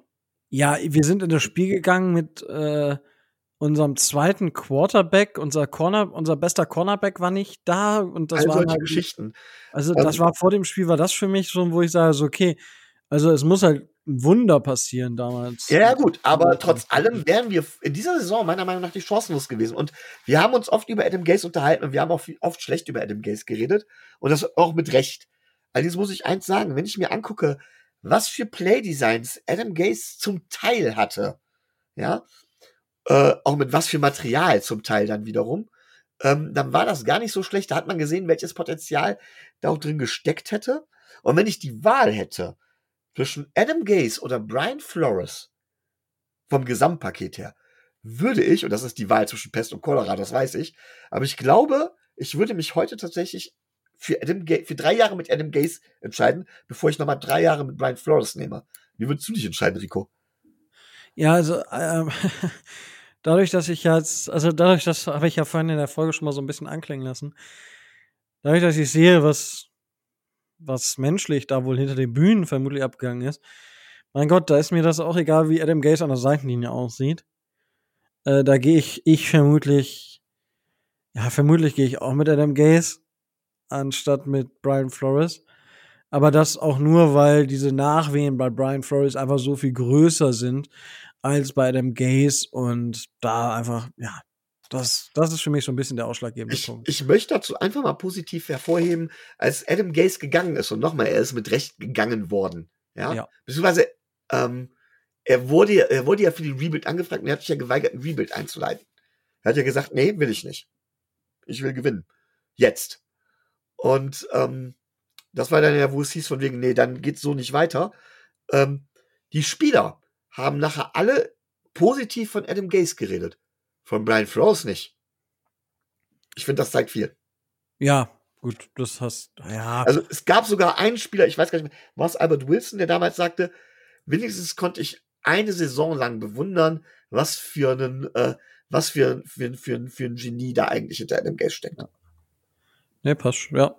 Und äh, apropos Genie, das will ich jetzt gerade noch, weil die Info gerade reinkam. Tour hat bisher die meisten Pro Bowl Votes. Ist halt, Pro Bowl ist natürlich Fan, Fan Award, aber es ist halt eine, eine schöne, schöne Sache, dass er so viele Votes jetzt bekommen hat. Das wollte ich nur gerade noch mal gesagt haben. Wunderbar. Möchtest du sonst noch was sagen, Micho? Ähm, ich würde sagen, äh, du redest jetzt irgendwie wieder von einem Pottkaffee oder so am besten. Okay. Ähm, genau. Äh, da mache ich die Sache hier rund. Das hat mir super viel Spaß gemacht, wenn es natürlich heute auch in der sehr minimierten Form war, was an der Länge nichts geändert hat. Ähm, aber es hat auch super viel Spaß gemacht, so, äh, tiefer in die Themen nochmal einzusteigen. Moment, wir sind unter zwei Stunden. Mit Tobi wären wir über zwei Stunden gekommen. Nee, wir sind über zwei Stunden. Ach, ach verdammt, ich vergaß den einen Abbruch. Äh, ja. Entschuldigung. Ähm, äh, vergesst es.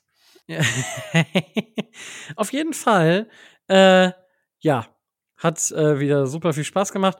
Wenn ihr uns unterstützen wollt, dann geht das auf zwei verschiedene Arten und Weisen. Einmal monetär über Patreon. Das geht schon ab 2,50 Euro im Monat. 2,50 Euro. Ich weiß nicht, kriegt man dafür vielleicht eine Rolle äh, hier äh, Weihnachtsverpackungspapier. Macht's mit Zeitungspapier, mache ich auch immer. Gerade die 2,50 Euro übrig. Ähm, aber ansonsten gebt die 2,50 Euro für eure Liebsten aus und schenkt denen was Schönes zu Weihnachten, was von Herzen kommt. Mm, es war ja gerade auch Nikolaus. Von daher, wenn ihr uns aber darüber hinaus unterstützen möchtet oder sagt, hey, nee, so gar nicht, was kann ich sonst noch tun, dann abonniert uns einfach überall da, wo es Podcasts gibt, folgt uns überall da, wo es Podcasts gibt, hinterlasst Rezensionen da, wo es möglich ist, zum Beispiel bei Apple Podcast, da könnt ihr uns nette Worte hinterlassen, da freuen wir uns immer sehr drüber, oder auch Bewertungen bei Spotify oder bei YouTube einfach auf den Daumen hochklicken zum Beispiel. Das würde uns oder freut uns auch immer. Auch da diskutieren wir gerne mit euch, wenn ihr da was habt lasst uns einen Kommentar da, wir kümmern uns darum und ihr kriegt auf jeden Fall Antwort von uns. Und dann würde ich sagen, genießt das Wochenende, freut euch auf den Showdown in der Nacht von, Mo äh, von Sonntag auf Montag und dann bleibt mir nichts anderes mehr zu sagen als stay tuned and fins up.